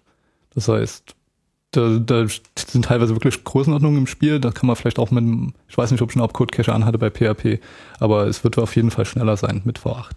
Das Ja. ist aber jetzt sozusagen eher eine Aussage über die Performance von, Genau. von V8 als solche. Genau. Mhm. Und an sich, was halt bei PHP immer das Limit sein wird, ist, dass wenn man die Concurrency sehr hoch geht und man tatsächlich was tut außer Hello World. Bei Hello World ist die Concurrency noch meistens kein Problem. Also mit, mit Hello World muss man nochmal sagen, du meinst einfach nur das Ausgeben des Strings. Man macht einen Genau, Request und dann genau, kommt Hello genau. World in den Webbrowser und genau, fertig. dafür ist auch PHP teilweise schnell. Aber sobald man jetzt einen Datenbank-Query oder irgendwas tatsächlich echtes machen würde, dann hat man in PHP das Problem, dass PHP eigentlich so funktioniert, dass man da immer mehrere PHP-Prozesse hat, sei das jetzt über FastCGI oder Threads in Mod PHP. Und wenn da jeder einzelne Request 100 Millisekunden braucht und man plus 10 von diesen Workern oder was auch immer hat, ist man sofort bei einer Concurrency, wo man plus 10 Requests pro Sekunde schafft. Mhm. Und deswegen, wenn ich jetzt Webanwendungen mit Cake PHP oder sowas geschrieben habe, bin ich dann sehr, sehr schnell durch genau dieses Problem auf äh, Performance gekommen auf meinem lokalen Computer von 30 Requests pro Sekunde. Für einfache Anwendungen. Request von was? Gib mal ein Beispiel. Also. Äh, was weiß ich, von einem Blog äh, ein Layout rendern und dann die zehn neuesten Blogposts anzeigen. Ja. Und die Hauptseite sozusagen. Genau. Und mhm. das Problem war halt, dass man da dieses Framework hat und dieses Framework macht halt Haufen Mist und dann hat man halt irgendwann so eine Summe an Dingen, die getan werden mit den Queries, die dann an 100 Millisekunden ranreicht und dann ist automatisch PHP mit 10 Worker Processes plus noch bei 10 Requests pro Sekunde oder was auch immer dabei. Und bei diesem Node.js kann man zum Beispiel ein ganz einfaches Gedankenexperiment machen, dass man ähm, da bei jedem Request eine Sekunde Delay macht, bevor man den beantwortet. Das heißt, man macht sozusagen Sleep oder bei JavaScript Set Timeout 1000 und dann äh, beantwortet man den Request erst nach einer Sekunde. Wenn man das gleiche bei PHP tut, dann hat man natürlich einen Request pro Sekunde, beziehungsweise wenn man zehn Worker hat, hat man noch zehn. Ähm, und bei Node.js leidet die Concurrency fast überhaupt nicht darunter. Node.js kann prima damit umgehen, dass tausende von diesen Verbindungen zwar offen sind, aber gerade nichts tun. Und wenn dann die Nachricht zurückkommt, wird halt die Verbindung abgearbeitet. Und das ist halt zum Beispiel für so einen Anwendungsfall äh, sehr interessant, wie einen Ajax-Chat zu schreiben, wo man halt verschiedene Methoden einsetzt, um mit dem Client und Server zu kommunizieren. Aber eine ganz häufige ist dieses Ajax Long Polling. Das heißt, der Browser sendet einen Request an den Surfer. Mhm und äh, wartet eigentlich so lange auf den Surfer, bis der eine neue Nachricht hat. Das würde im Chat heißen, jemand anders hat geschrieben. Und so lange wird halt die Verbindung aufrechterhalten und dann antwortet der äh, Surfer wieder an den Client zurück. Das geht mit Node wunderbar, wird auch genauso skalieren wie Hello World, kann man sich fast vorstellen. Also wird nur sehr, sehr langsam in der Performance von diesem Hello World degraden. Und jede andere Plattform äh, wie PHP, die halt auf solche Worker setzt, auf mehrere Threads, wird das sehr, sehr schnell degraden. Und da geht's dann rapide den Berg runter. Mhm. Dieses Longpolling ist ja deshalb erforderlich, weil der Server ja gar nicht den Client ansprechen kann, genau. sondern es ist immer Client-Server, das heißt, der Client muss immer der Erste sein und man kann nicht vom Server zum, zum Client gehen und da eine neue Verbindung aufmachen. Das heißt, dieses Longpolling ist sozusagen, der Client sagt schon mal, okay, äh, hier, ich, ich komme schon mal zu dir, auch äh, ja. wenn noch gar nichts äh, zu tun ist, aber für den Fall, dass was zu tun ist, äh, kannst du das dann ja sozusagen dann einfach mal beantworten. Das ist dann sozusagen das Einfallstor, was äh, aufgemacht wird. Richtig. Und das ist halt bei vielen Browsern momentan noch der einzige Weg, äh, überhaupt äh, vom Surfer mit dem Client Kontakt aufzunehmen. Mhm. Und muss deswegen eigentlich auch immer mit implementiert sein. Und noch eine ganz andere Geschichte ähm, sind WebSockets. Das ist so ein neuer Standard, der quasi sagt, der Client macht eine Verbindung mit dem Surfer auf und hält die dann aufrecht und dann können die wirklich wie mit einer TCP-Verbindung hin und her Datenpakete schicken. Ja. Da ist Node.js natürlich auch wieder sehr gut, weil die ganzen anderen Plattformen eigentlich nur darauf basieren, dass so ein HTTP-Request reinkommt, der kommt rein, dann kommt eine Antwort zurück und dann passiert nichts zwischendrin. Und bei dem Node.js wird das halt genauso über den gleichen HTTP-Server gibt's halt nur ein Event-Upgrade. Das heißt, die Verbindung ist jetzt ein Duplex äh, TCP-Stream und dann kann man da halt reinschreiben, beziehungsweise vom Client Daten empfangen. Ist mit dem Node.js überhaupt kein Problem, da auch 1000, 10.000 solcher Verbindungen gleichzeitig offen zu haben, äh, über die kommuniziert wird. Und das würde man mit PHP wahrscheinlich gar nicht hinkriegen momentan. Hm. Und mit vielen anderen Plattformen auch nicht. Diese, diese Websockets, die, die finden sozusagen gerade Einzug in so die aktuelle Browserwelt, was weiß ich hier, genau. Firefox 4. Und Google Chrome, haben, Chrome Safari, glaube ich. Seit fünf, ja. Hm, Opera.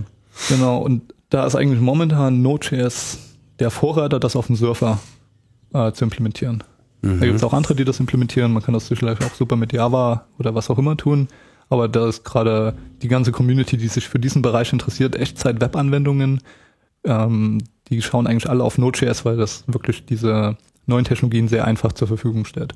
Also Websockets sind quasi schon im Node.js Core mit drin, zumindest ist der Grundteil, äh, diese Verbindung zu upgraden.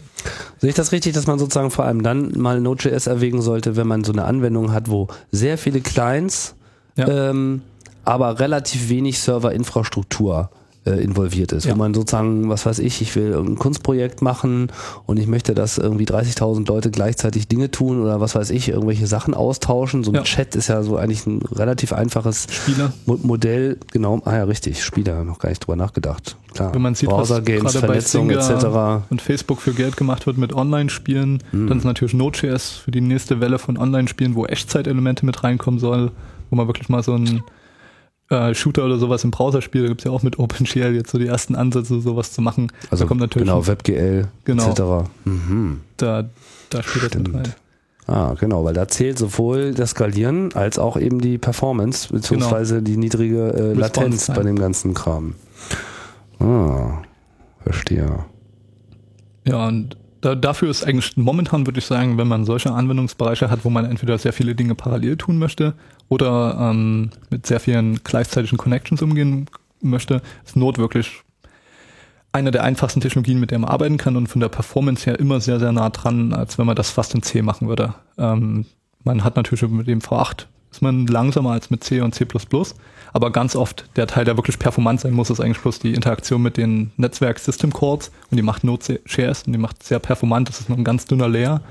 Und da muss man schon ähm, sehr viel JavaScript dann noch oben drauf ausführen, damit man diese Performance erstmal wieder ruiniert hat. Jetzt hast du ja vorhin schon angedeutet, ähm, und das kam auch in dem JavaScript-Podcast schon mal zur Sprache. Ja, JavaScript ist ja so ein bisschen so das, das, das, ähm, so ein bisschen lange Zeit das schwarze Schaf äh, gewesen, so ein bisschen vernachlässigt und während es halt jetzt für Environments wie Ruby, für PHP etc. ein ja, un, ja, unendliches Füllhorn an Bibliotheken und Libraries für äh, jeden möglichen Scheiß gibt, ähm, scheint das ja bei JavaScript noch relativ gering ausgeprägt zu sein. Du hast ja vorhin gesagt, die Sprache kommt ja an sich mit extrem wenig daher, was ja auch klar ist, weil das Minimum sozusagen, was im Webbrowser implementiert werden muss, um überhaupt erstmal JavaScript zu sein, das ist eben ganz wenig. Aber man will ja dann doch auch mal äh, ein bisschen aus dem Vollen schöpfen. Man will, was weiß ich, äh, ne? gerade äh, wenn man eben auf dem Server ist, muss man ja vielleicht auch mit anderen Backends kommunizieren, keine Ahnung, vielleicht mal BitTorrent sprechen oder so. Was Gibt's denn da schon äh, was? Gibt's irgendwie Bibliotheken, die jetzt konkret auch für Node.js gemacht sind? Lässt sich ohnehin alles, was JavaScript ist, dort äh, einsetzen? Wie äh, sieht die Welt da aus? Ist da alles nackt und kahl? Ja, also es wird momentan so geschätzt, dass es so etwa 1000 Module gibt für Node schon, mit natürlich sehr schwankender Qualität und werden nicht alle geupdatet sein. Node hat sich auch teilweise sehr schnell von der API entwickelt. Also die jetzt ganz speziell für, Node- Node.js für gemacht Node sind. 1000. Ähm, es gibt natürlich auch die Möglichkeit, jede JavaScript-Bibliothek, die man so irgendwie findet, in diesem Node laufen zu lassen. Das funktioniert immer dann gut, wenn diese JavaScript-Bibliothek nicht auf die DOM zugreift, also auf das, was der Browser ist. Das gibt es in Node überhaupt nicht. Also es gibt kein Document Object Model, Nein. weil es gibt kein Document und von daher braucht man auch kein Object Model. Richtig, aber wenn da irgendwo auf das Window-Element oder so zugegriffen wird, was es auch nicht gibt, Ja. dann fliegt die einem schon auseinander, dann muss man die vielleicht nochmal anpassen. Okay. Da muss man aber auch wieder sagen, dass es äh, die ersten Leute gibt, die jetzt daran arbeiten, äh, einen HTML-Parser und so ein Doc Document Object Model für Node.js in JavaScript zu implementieren. Und das ist mittlerweile so gut, dass man da zum Beispiel Sissel, was der ähm, bei jQuery diese CSS Selector Engine ist, Sizzle? Sissel nennt die sich. S-I-S-L? S-I-Z-Z-L-E, glaube ich. Sitzler. Ja, glaube Mhm. ich. Oder E, EZ. Ja. Äh, auf jeden Fall, dieses Ding läuft mittlerweile schon komplett auf Node. Das heißt, wenn man so fiese Sachen machen möchte wie Web-Scraping, kann man mit Node.js sich eine HTML-Seite von irgendwo laden, kann dann mit diesem HTML-Parser da draußen eine DOM bauen und kann dann mit dir quasi jQuery auf dieser DOM interagieren auf dem Surfer. Ah, verstehe. Das heißt, man kann sozusagen Webseiten parsen, Dinge raus, also was weiß ich, wenn man jetzt so ein äh, so einen Scraper machen möchte, der Inhalte parst Genau. und dann als RSS oder was weiß ich oder eine Suchmaschine bauen, so eine ganz kleine für irgendwas Spezielles. Ähm, das funktioniert schon sehr gut. Und dann der nächste Schritt wäre natürlich jetzt auch noch auf dieser Webseite dann die Ressourcen zu laden, das JavaScript, das CSS etc. Und das auch noch auf dem Surfer auszuführen und dann quasi einen kompletten Browser auf einem Surfer zu simulieren. Ah, weil man hat ja JavaScript. Genau, das wäre dann zum Ah. Testen sehr interessant. Ah, verstehe. Man könnte sozusagen automatisiertes Testen mit Node.js durchführen, weil man hat ja die Web Engine, man Ja. hat das ganze Ja, JavaScript. man hat nicht die Rendering, Rendering Engine, aber da kann man halt auch viele Sachen simulieren. Aber das ist noch ein langer Weg, bis es wirklich so ein ganzer Browser ist. Aber bis Nee, man, man, man hat nicht die Rendering Engine, aber man hat sozusagen alles, um das JavaScript im Kontext dieses Ja. DOMs laufen zu Genau. lassen, auch wenn da jetzt keine Pixel bei entstehen, Genau. aber man, man sieht, das Programm stürzt ab oder man kann es äh, oder dass in irgendeiner Liste so. ein Element hinzugefügt wird oder entfernt wird, das könnte man ohne Probleme testen. Sicherheitsüberprüfungen machen, Ja. ob da irgendwas ausbricht. Ja. Hm, Und pfiffig. Genau andersrum, was halt auch viele Leute interessiert ist, dass man JavaScript-Code für Node.js schreibt auf dem Server und man vielleicht für irgendeinen Model eine Validierung hat. Also man hat eine Person, die man in der Datenbank speichert und möchte sicherstellen, die hat einen Vornamen, Nachnamen etc. Und man schreibt diese Regeln in JavaScript auf dem Server und jetzt kann man auf einmal die gleiche JavaScript-Datei nehmen und auch auf dem Client ausführen.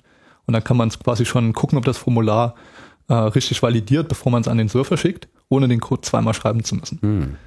Und man kann im Prinzip allen Code, den man auf dem Server ausführt, auch auf dem Client ausführen. Halt mit den Abstrichen, dass man bei Node.js natürlich schon neuere JavaScript-Funktionen verwenden kann. ECMA 5 ist fast komplett implementiert mittlerweile von V8, Mhm. äh, wo man dann halt schauen muss, ob der Client das jeweils auch unterstützt. Ja, Gibt das noch so ein natürlich das Internet. Explorer. Ja, ja, Ja. habe ich auch schon von gehört. Taucht immer wieder mal auf. Ja.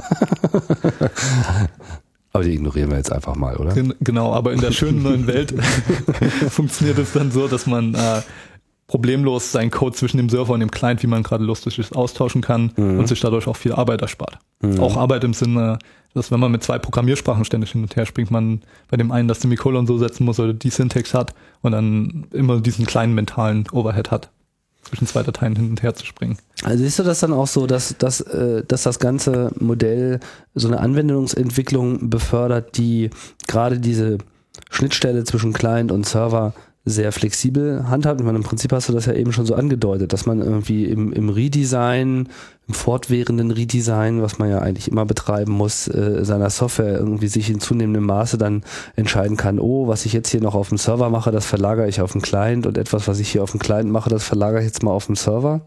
Theoretisch, genau da soll es hingehen. Und da wird auch noch viel entwickelt. Also es gibt für dieses Node.js momentan noch keinen, so ich nenne das jetzt mal Ruby on Rails, so ein Framework, was alle verwenden, wo alle glücklich sind damit.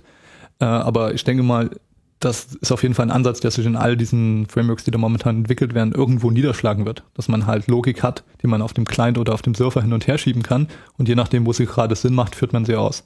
Ja. Und man muss sich bei der Anwendungsentwicklung nicht so viele Gedanken darüber machen, ähm, brauche ich das vielleicht mal auch nochmal auf dem Client? Muss ich den Code duplizieren? Nein, man muss den Code eigentlich bloß so schreiben, dass er auf dem Client irgendwie läuft.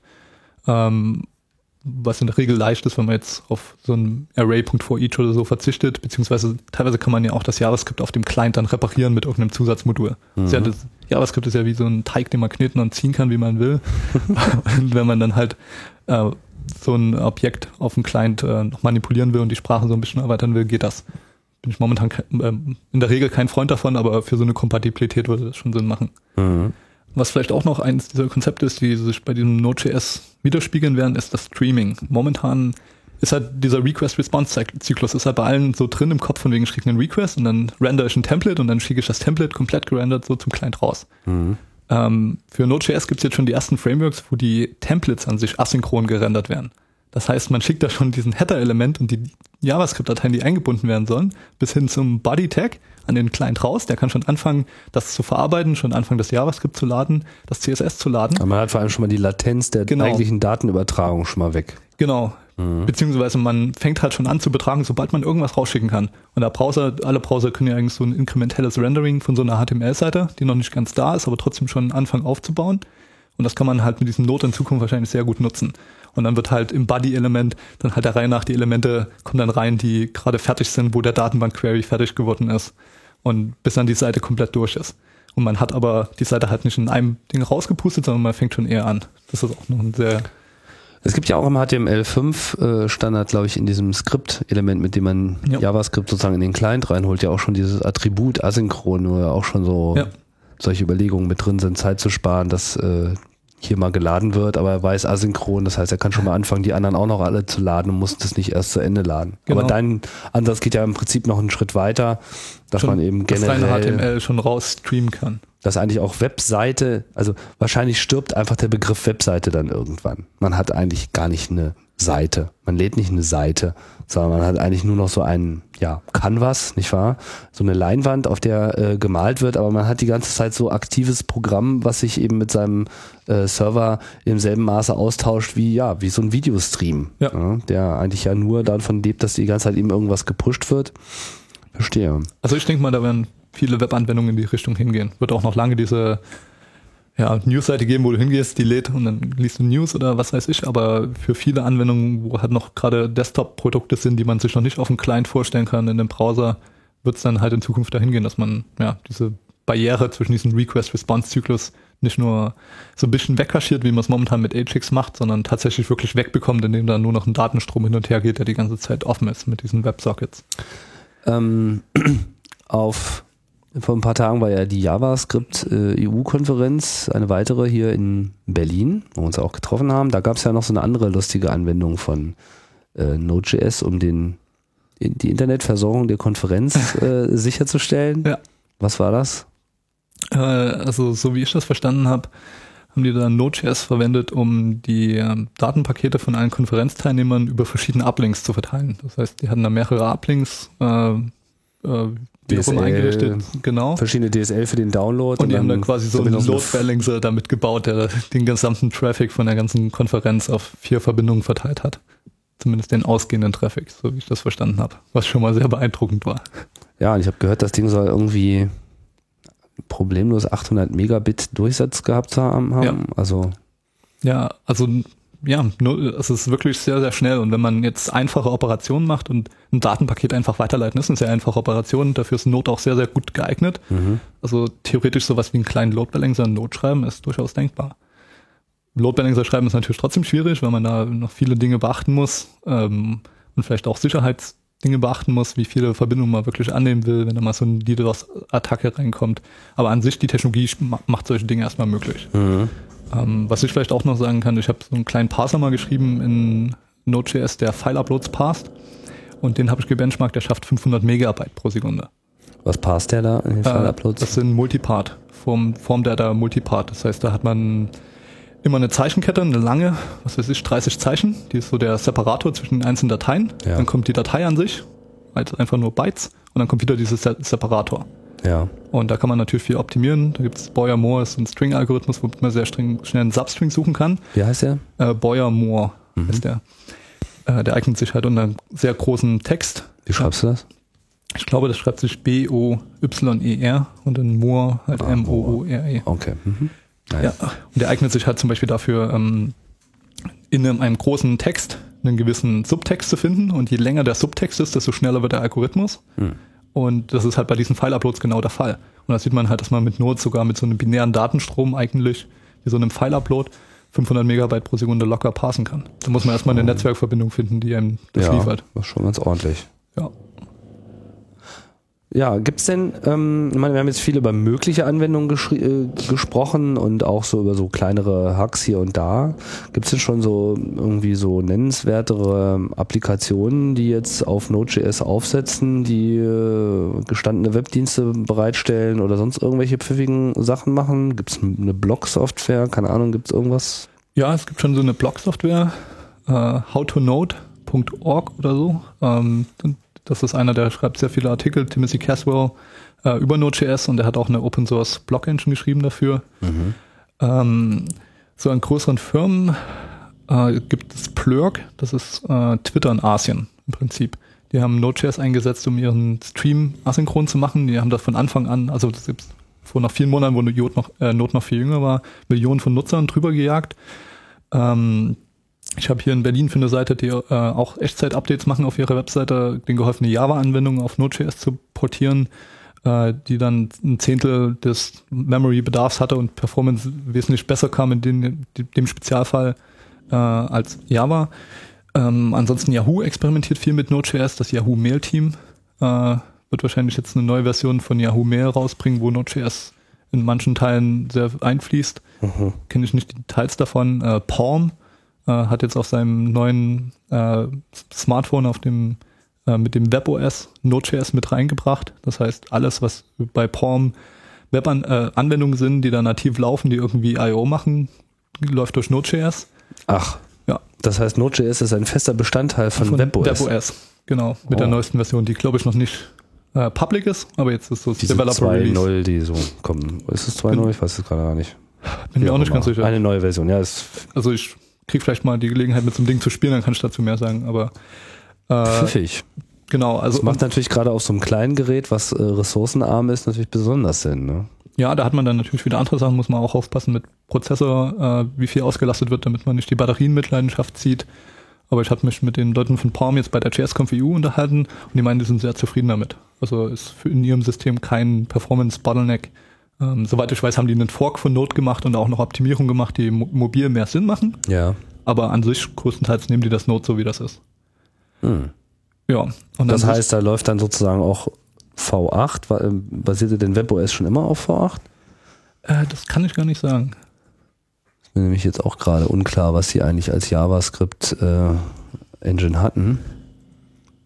Ja, also und dann, man hört halt von vielen anderen großen Firmen, wo auch mit Node momentan experimentiert wird, sogar Nokia und was auch immer. Äh, Kenne ich keine Details von diesen Projekten, aber man hört aus allen Ecken eigentlich die Vögel zwitschern, dass viele größere ernstzunehmende Projekte vielleicht in Zukunft äh, Teile davon mit Node gemacht werden. Mhm. Ja, und wenn man jetzt so sich so ein Node.js mal so, so schnappt und so installiert, was äh, für ein Setup würdest du da so ähm, raten. Also was ich gehört habe, ein Freund von mir, der äh, benutzt das zum Beispiel auch für so ähm, Embedded-Entwicklung, weil er dann einfach ähm, sich so eine kleine äh, ARM-basierte Maschine ja. ähm, nimmt, wo halt Ethernet dran ist, ja, was halt irgendwie Netz kann und wo, äh, weiß jetzt gerade gar nicht, welches OS äh, darauf fährt. Im Zweifelsfall irgendein Linux, das weiß ich nicht so ganz genau, äh, weil das hat man ja nun ja. meistens für solche Embedded-Plattformen äh, irgendwie immer und fährt halt einfach Node.js da drauf und dann ist das irgendwie sozusagen eigentlich sein OS und kann das eben auch schön vom Client her debuggen, nicht? was ja, ja. auch so ein Vorteil ist, dass man, vielleicht kannst du dazu noch mal ein bisschen was sagen, wie so ein typisches Programmierer-Setup da aussehen kann, also weil er sagte, dass er das sozusagen mit den Tools, die im Webbrowser, also diesen JavaScript-Debugging-Tools im Webbrowser sind, dass er die äh, dafür benutzt, um serverseitige Entwicklung zu machen. Genau. Ähm, Im Prinzip hat dieses V8 äh, einen Debugger eingebaut, der ja. so funktioniert, dass man dann beim Starten von Node äh, eine Option setzt, Debugger an oder was auch immer. Mhm. Und dann macht er auf einem Pod per TCP eine Verbindung auf, einen, äh, nimmt da halt Verbindungen an und dann kann sich halt ein, ein Client damit verbinden und halt äh, Debugging-Sachen darüber ablaufen lassen. Und ein Client dafür ist halt tatsächlich in Google Chrome drin, mit dem Web Inspector oder wie die das nennen, mhm. der eigentlich dafür gedacht ist, in so einer ähm, Seite das JavaScript zu debuggen. Aber dem kann man auch sagen, hey, verbinde dich doch mal mit dem Pod hier, mit meiner Node.js-Instanz und dann läuft das genauso. Dann kann man sehen, was da für Dateien gerade geladen sind, kann dann Breakpoint setzen, äh, dann wird angehalten und sieht man die Variablen, die im Scope sind und kann das Ding eigentlich sehr komfortabel debuggen. Das ist ja, ja, das ist ja wirklich sehr komfortabel, weil da kann man dann vor seiner großen Lampe äh, sitzen, sozusagen, volle Auflösung, dicker Bildschirm, alles super ja. und auch die Performance von so einem Rechner. Aber man debuggt tatsächlich den Code über das Netzwerk auf seiner kleinen Embedded-Mühle, die dann Dinge tut. Richtig. Also das ist ein Einsatz, Ansatz, den man fahren kann. Ähm, persönlich mache ich es gar nicht so viel. Ähm, ich entwickle sehr, sehr testgetrieben und das finde ich hat auch bei Not noch Vorteile, die es bei anderen Sprachen nicht gibt. Und zwar dadurch, dass das JavaScript sich halt so kneten und ziehen lässt, kann man ganz leicht mal eine Methode überschreiben und hier mal das und da, da ausstappen.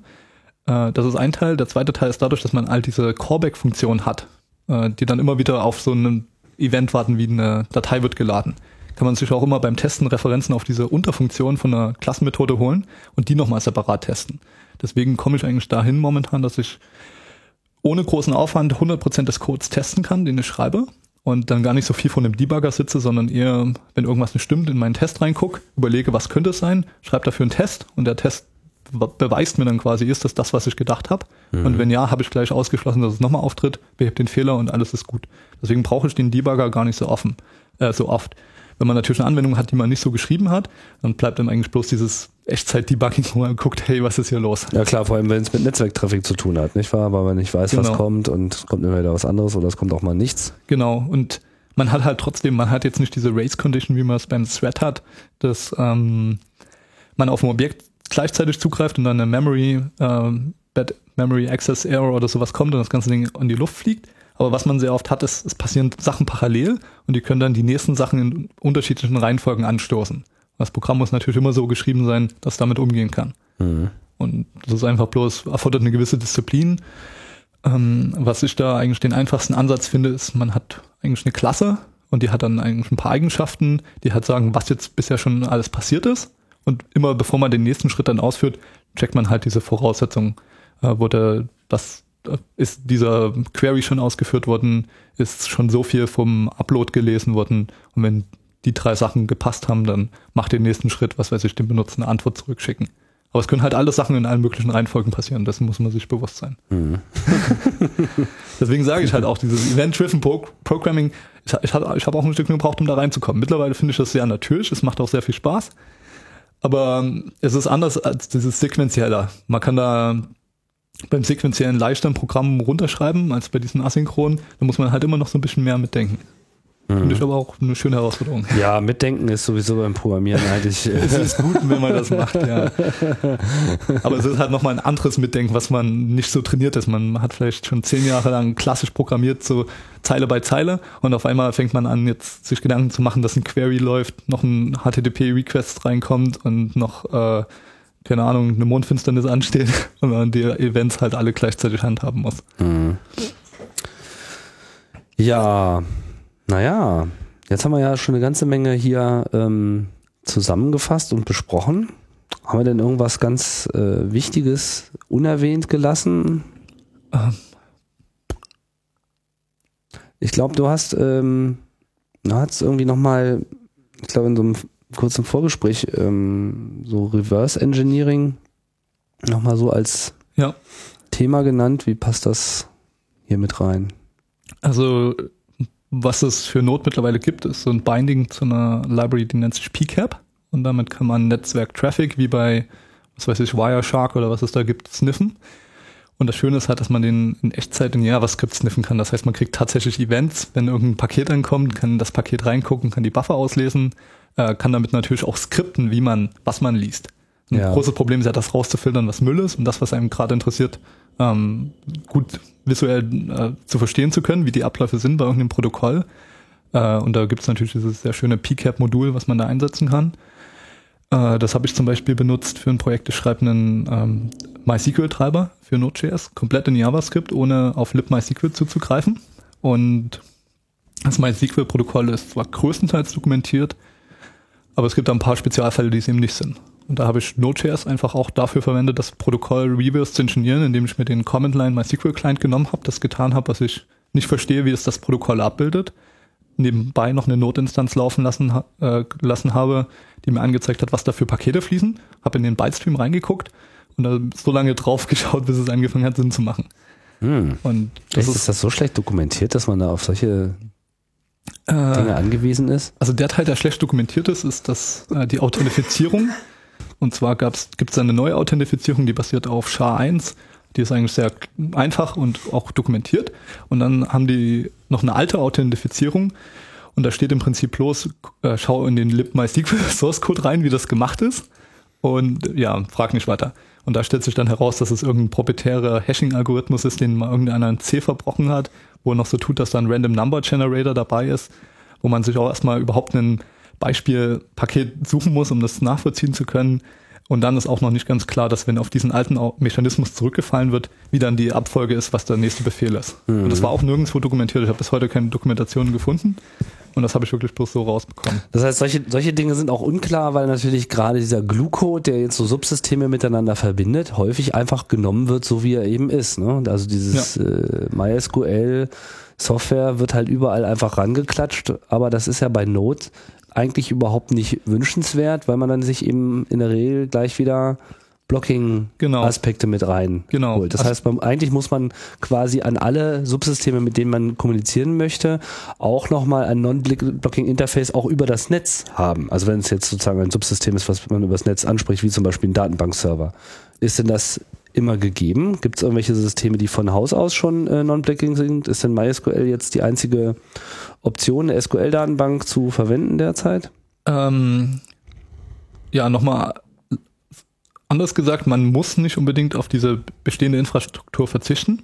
Äh, in Fakt, es gibt auch schon ein anderes MySQL-Modul, was dieses libMySQL nimmt und dann eigentlich bloß diesen gleichen Trick nimmt, wie das libeio macht für den Dateisystemzugriff und der halt die MySQL-Verbindung in einem Thread macht, aber man Ah. trotzdem dieses Non-Blocking Interface dafür Aber das bekommt. ist jetzt ein Mo- Modul, was in C geschrieben ist, was sozusagen in den Core von Node.js Genau, reingeht, nicht genau. in JavaScript selber gemacht ist. Hm. Teil, Teil ist in JavaScript, Teil ist in C geschrieben. Und man Okay. muss es kompilieren. Okay. Und dein, dein Ansatz war, das komplett innerhalb von JavaScript zu machen, ohne dass man jetzt Node.js selber Genau, ändern muss. genau. Sodass es auch in jedem Node.js ladbar äh, und ausführbar Genau, ist. hat halt Portabilitätsvorteile, hat Vorteile, dass man es leichter der man, Community kann, hacken man, kann, kann man in seinen Palm reinladen dann demnächst. zum Beispiel. Mhm. Ähm, ja, ansonsten gibt's, glaube ich, noch einen Treiber. Läuft, läuft denn das schon?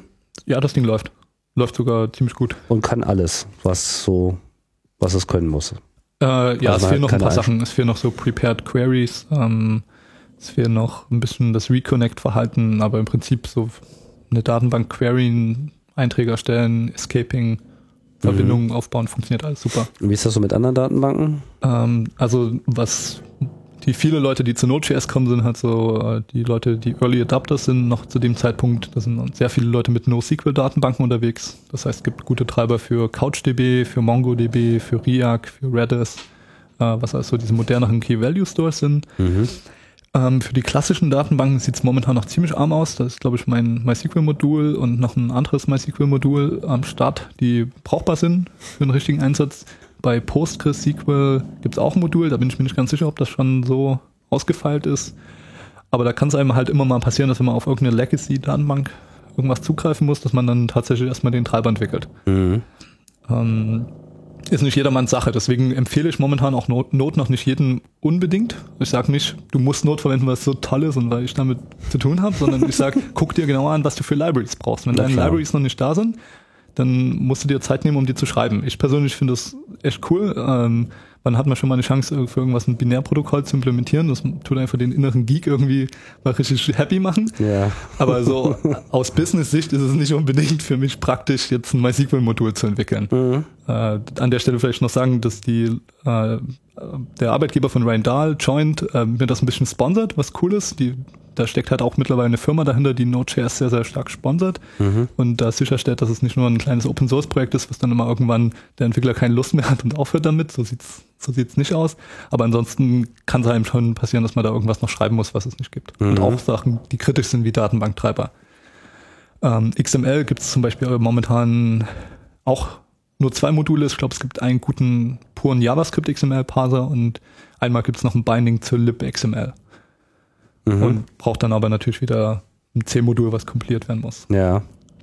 Aber man kann auch ohne, ohne, ohne das C-Modul Ja. schon XML lesen. Ja, aber das würde ich einfach mal in Abstrichen sagen, weil XML ist so ein vermurkster riesiger Standard. Äh, das, klar, das, was wir als XML jetzt erkennen würden und was für uns wie XML aussieht, läuft damit sicherlich super, aber wenn man da irgendwelche Spezialfälle hat, irgendwelche noch komischen Zeichensätze, dann kann das auch schnell heißen, dass da irgendwas nicht geht. Ja, Namespaces, Includes, Ja, ja. das ist alles recht komplex. Und Hm. genau, ne, was, was weiß ich, was die als für Schemas noch haben. Mhm. das ist kein einfaches Problem. Deswegen für sowas ist es dann teilweise wirklich noch sinnvoll zu sagen, ähm, man bindet so eine C-Library an, die einfach mal einen Proven Track Record hat von, ich meine, egal wie toll das die neue Sprache ist, ein Stück Software, was zehn Jahre lang entwickelt und debuggt wurde, ist immer noch sehr gut. Also man sollte nicht immer den alten Code wegschmeißen, bloß weil man mit was Neuem anfängt. Klar. Der Grund, warum ich das mit MySQL mache, ist einfach bloß, dass ich mir die Spec angeguckt habe und gesagt habe, ähm, der libMySQL-Client hat irgendwie 100.000 Zeilen Code oder ist jetzt übertrieben, aber sehr viele, ist dafür noch nicht mal Non-Blocking und ich kann ihn auch nicht debuggen, wenn da irgendwas fehlschlägt. Ich muss dafür was kompilieren und habe mir gesagt, das ist eine schaffbare Aufgabe, das in JavaScript zu portieren und das ist ja eigentlich auch genau dieses Non-Blocking, Zugriff auf eine Netzwerkverbindung, die in JavaScript gehen sollte. 100.000 Zeilen Code. Also das ist schwierig, schwierig zu sagen. Äh, MySQL an sich, das Projekt, wenn man das downloadet, hat circa eine Million Zeilen Code.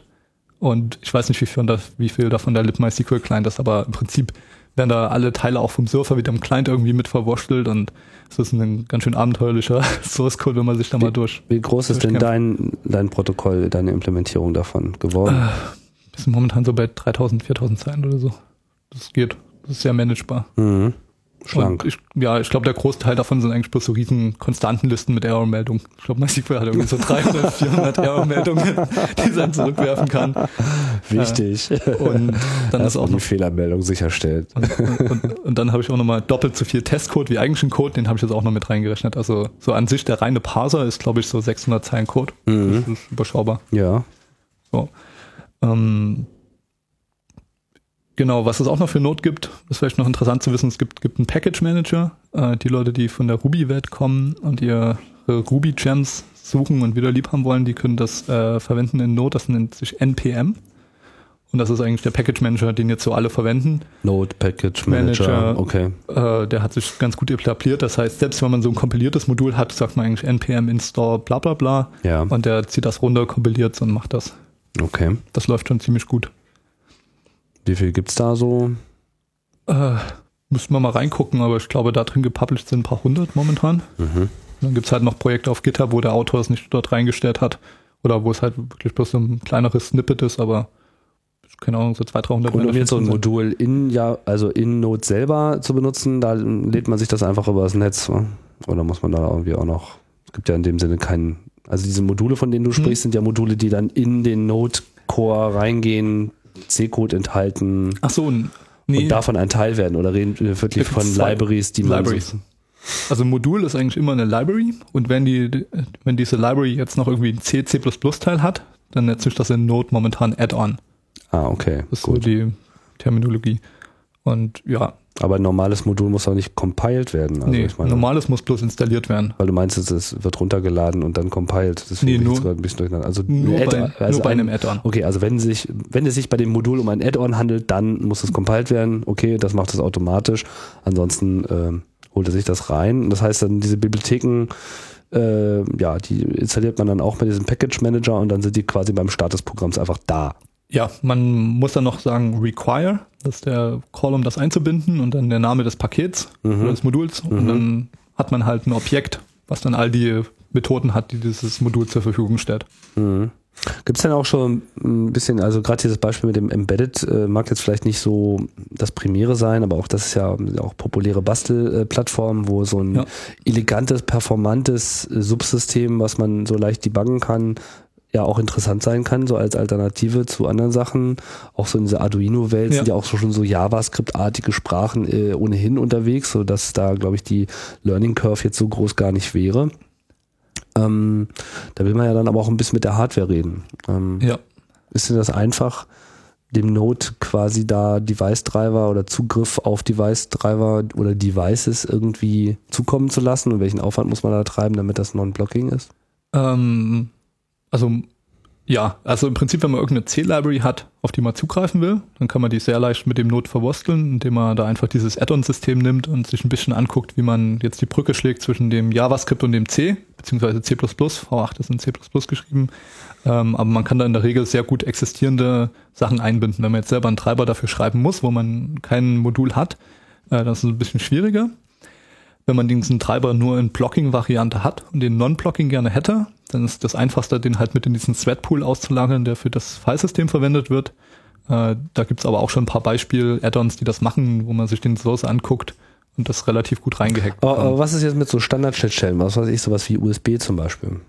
Ähm, da gibt's schon, es gibt ein paar Leute, die spielen damit. Äh, ich weiß nicht, was da der aktuelle Stand ist, aber ich habe mir auch vorgenommen, mal irgendwann in einer Zukunft, wo ich mehr Zeit habe, irgendwie so eine fliegende Drohne zu basteln, die mit Node.js läuft. Mhm. Äh, aber es gibt auf jeden Fall Leute, die da schon dran entwickeln. Ich kann nicht sagen, was der aktuelle Stand ist. Bluetooth? Ebenfalls, ich Genauso. weiß es nicht, aber genau da, also ich denke mal, es ist bloß eine Frage der Zeit, bis da die Bastler kommen und das auf diese Plattform Wir haben ja hier auf dem. Tisch auch so schöne äh, asynchrone Bluetooth-Geräte. So. Also bei der JSConf EU gab es schon einen Talk, wo sie mit dem Arduino und dem Node gespielt haben, aber ich glaube, das lief noch so weit, dass sie das Node auf einem Rechner laufen lassen hatten und dann halt bloß übers Netzwerk mit dem Arduino kommuniziert haben. Äh, was auch schon cool ist, aber richtig cool wäre es halt eine Hardware zu haben, wo das Node selber drauf läuft. Da Mhm. kann man sich jetzt halt entweder so ein Smartphone nehmen ähm, oder halt versuchen, irgend so einen kleinen Embedded-Chip zu finden, wo halt so ein Linux drauf läuft. Aber an sich müsste es da äh, relativ leicht kompilieren, was da halt noch so ein Vorteil ist. Äh, ist, dass Node wenig externe Dependencies hat. Eigentlich braucht es bloß Python fürs Bildsystem. Aber ansonsten kann man Node installieren, ohne dass man irgendwelche Dependencies auf dem System haben muss. Mhm.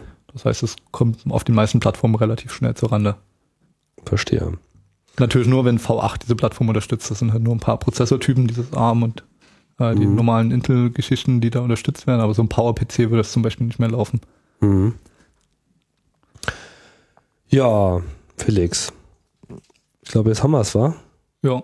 Nicht, dass man hier nicht noch stundenlang äh, weiterreden könnte, aber bevor wir jetzt hier äh, nur noch einen Library-Aufzählungspodcast machen, denke ich mal, bringen wir mal die Sache äh, langsam zu Ende.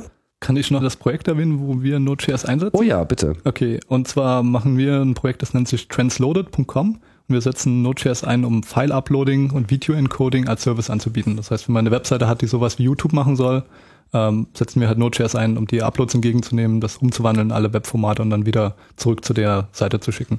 Mhm. Und das ist halt, viele der Sachen sind Open Source, zum Beispiel der File-Upload-Parser und das MySQL-Modul, was wir da einsetzen. Genau, also falls sich das jemand anschauen will. Okay, super.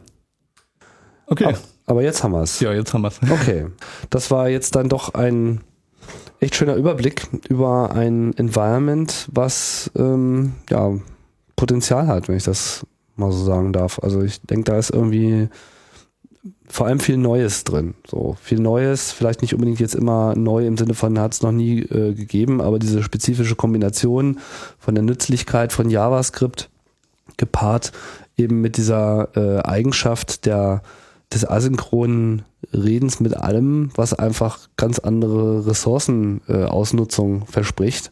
Das äh, denke ich mal, das hat noch eine ganze Menge Potenzial. Und ich habe auch schon so von vielen Orten und Stellen irgendwie gehört, wo halt so Freunde von mir, die immer so ein bisschen auch so an der Front äh, rumbasteln, sagen so, ja, da, da tauche ich jetzt gerade mal ein, weil da könnte was gehen. So, naja, und jetzt weiß ich auch warum.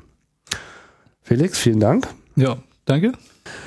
Das war Chaos Radio Express, Ausgabe Nummer 167 und dieses Mal wieder, äh, wie es äh, doch immer wieder auch mal nachgefragt wird, mal äh, in 100% Geek-Mode. Nachdem wir jetzt gerade hier jüngst wieder viel Kultur und Gesellschaft abgefeiert haben. Aber so ist es halt hier. Der Untertitel Technik, Kultur, Gesellschaft, dem versuche ich hier immer wieder gerecht zu werden.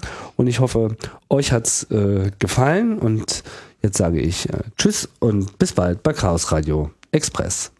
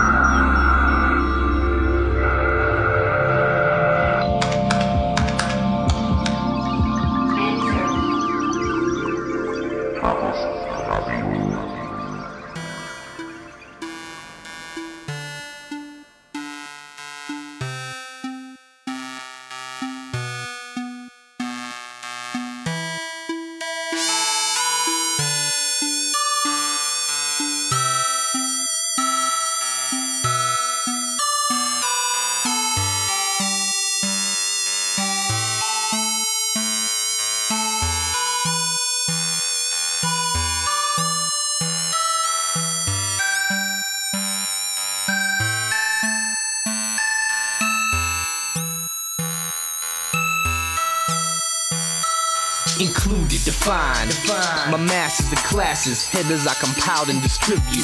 Open source if you'd like to contribute. Arrays on arrays, my stack flows a tribute to pushing and popping, XO and nothing, nothing. Systematic file locking. My sequel knows no equal. Index with my brain, got a million people, people.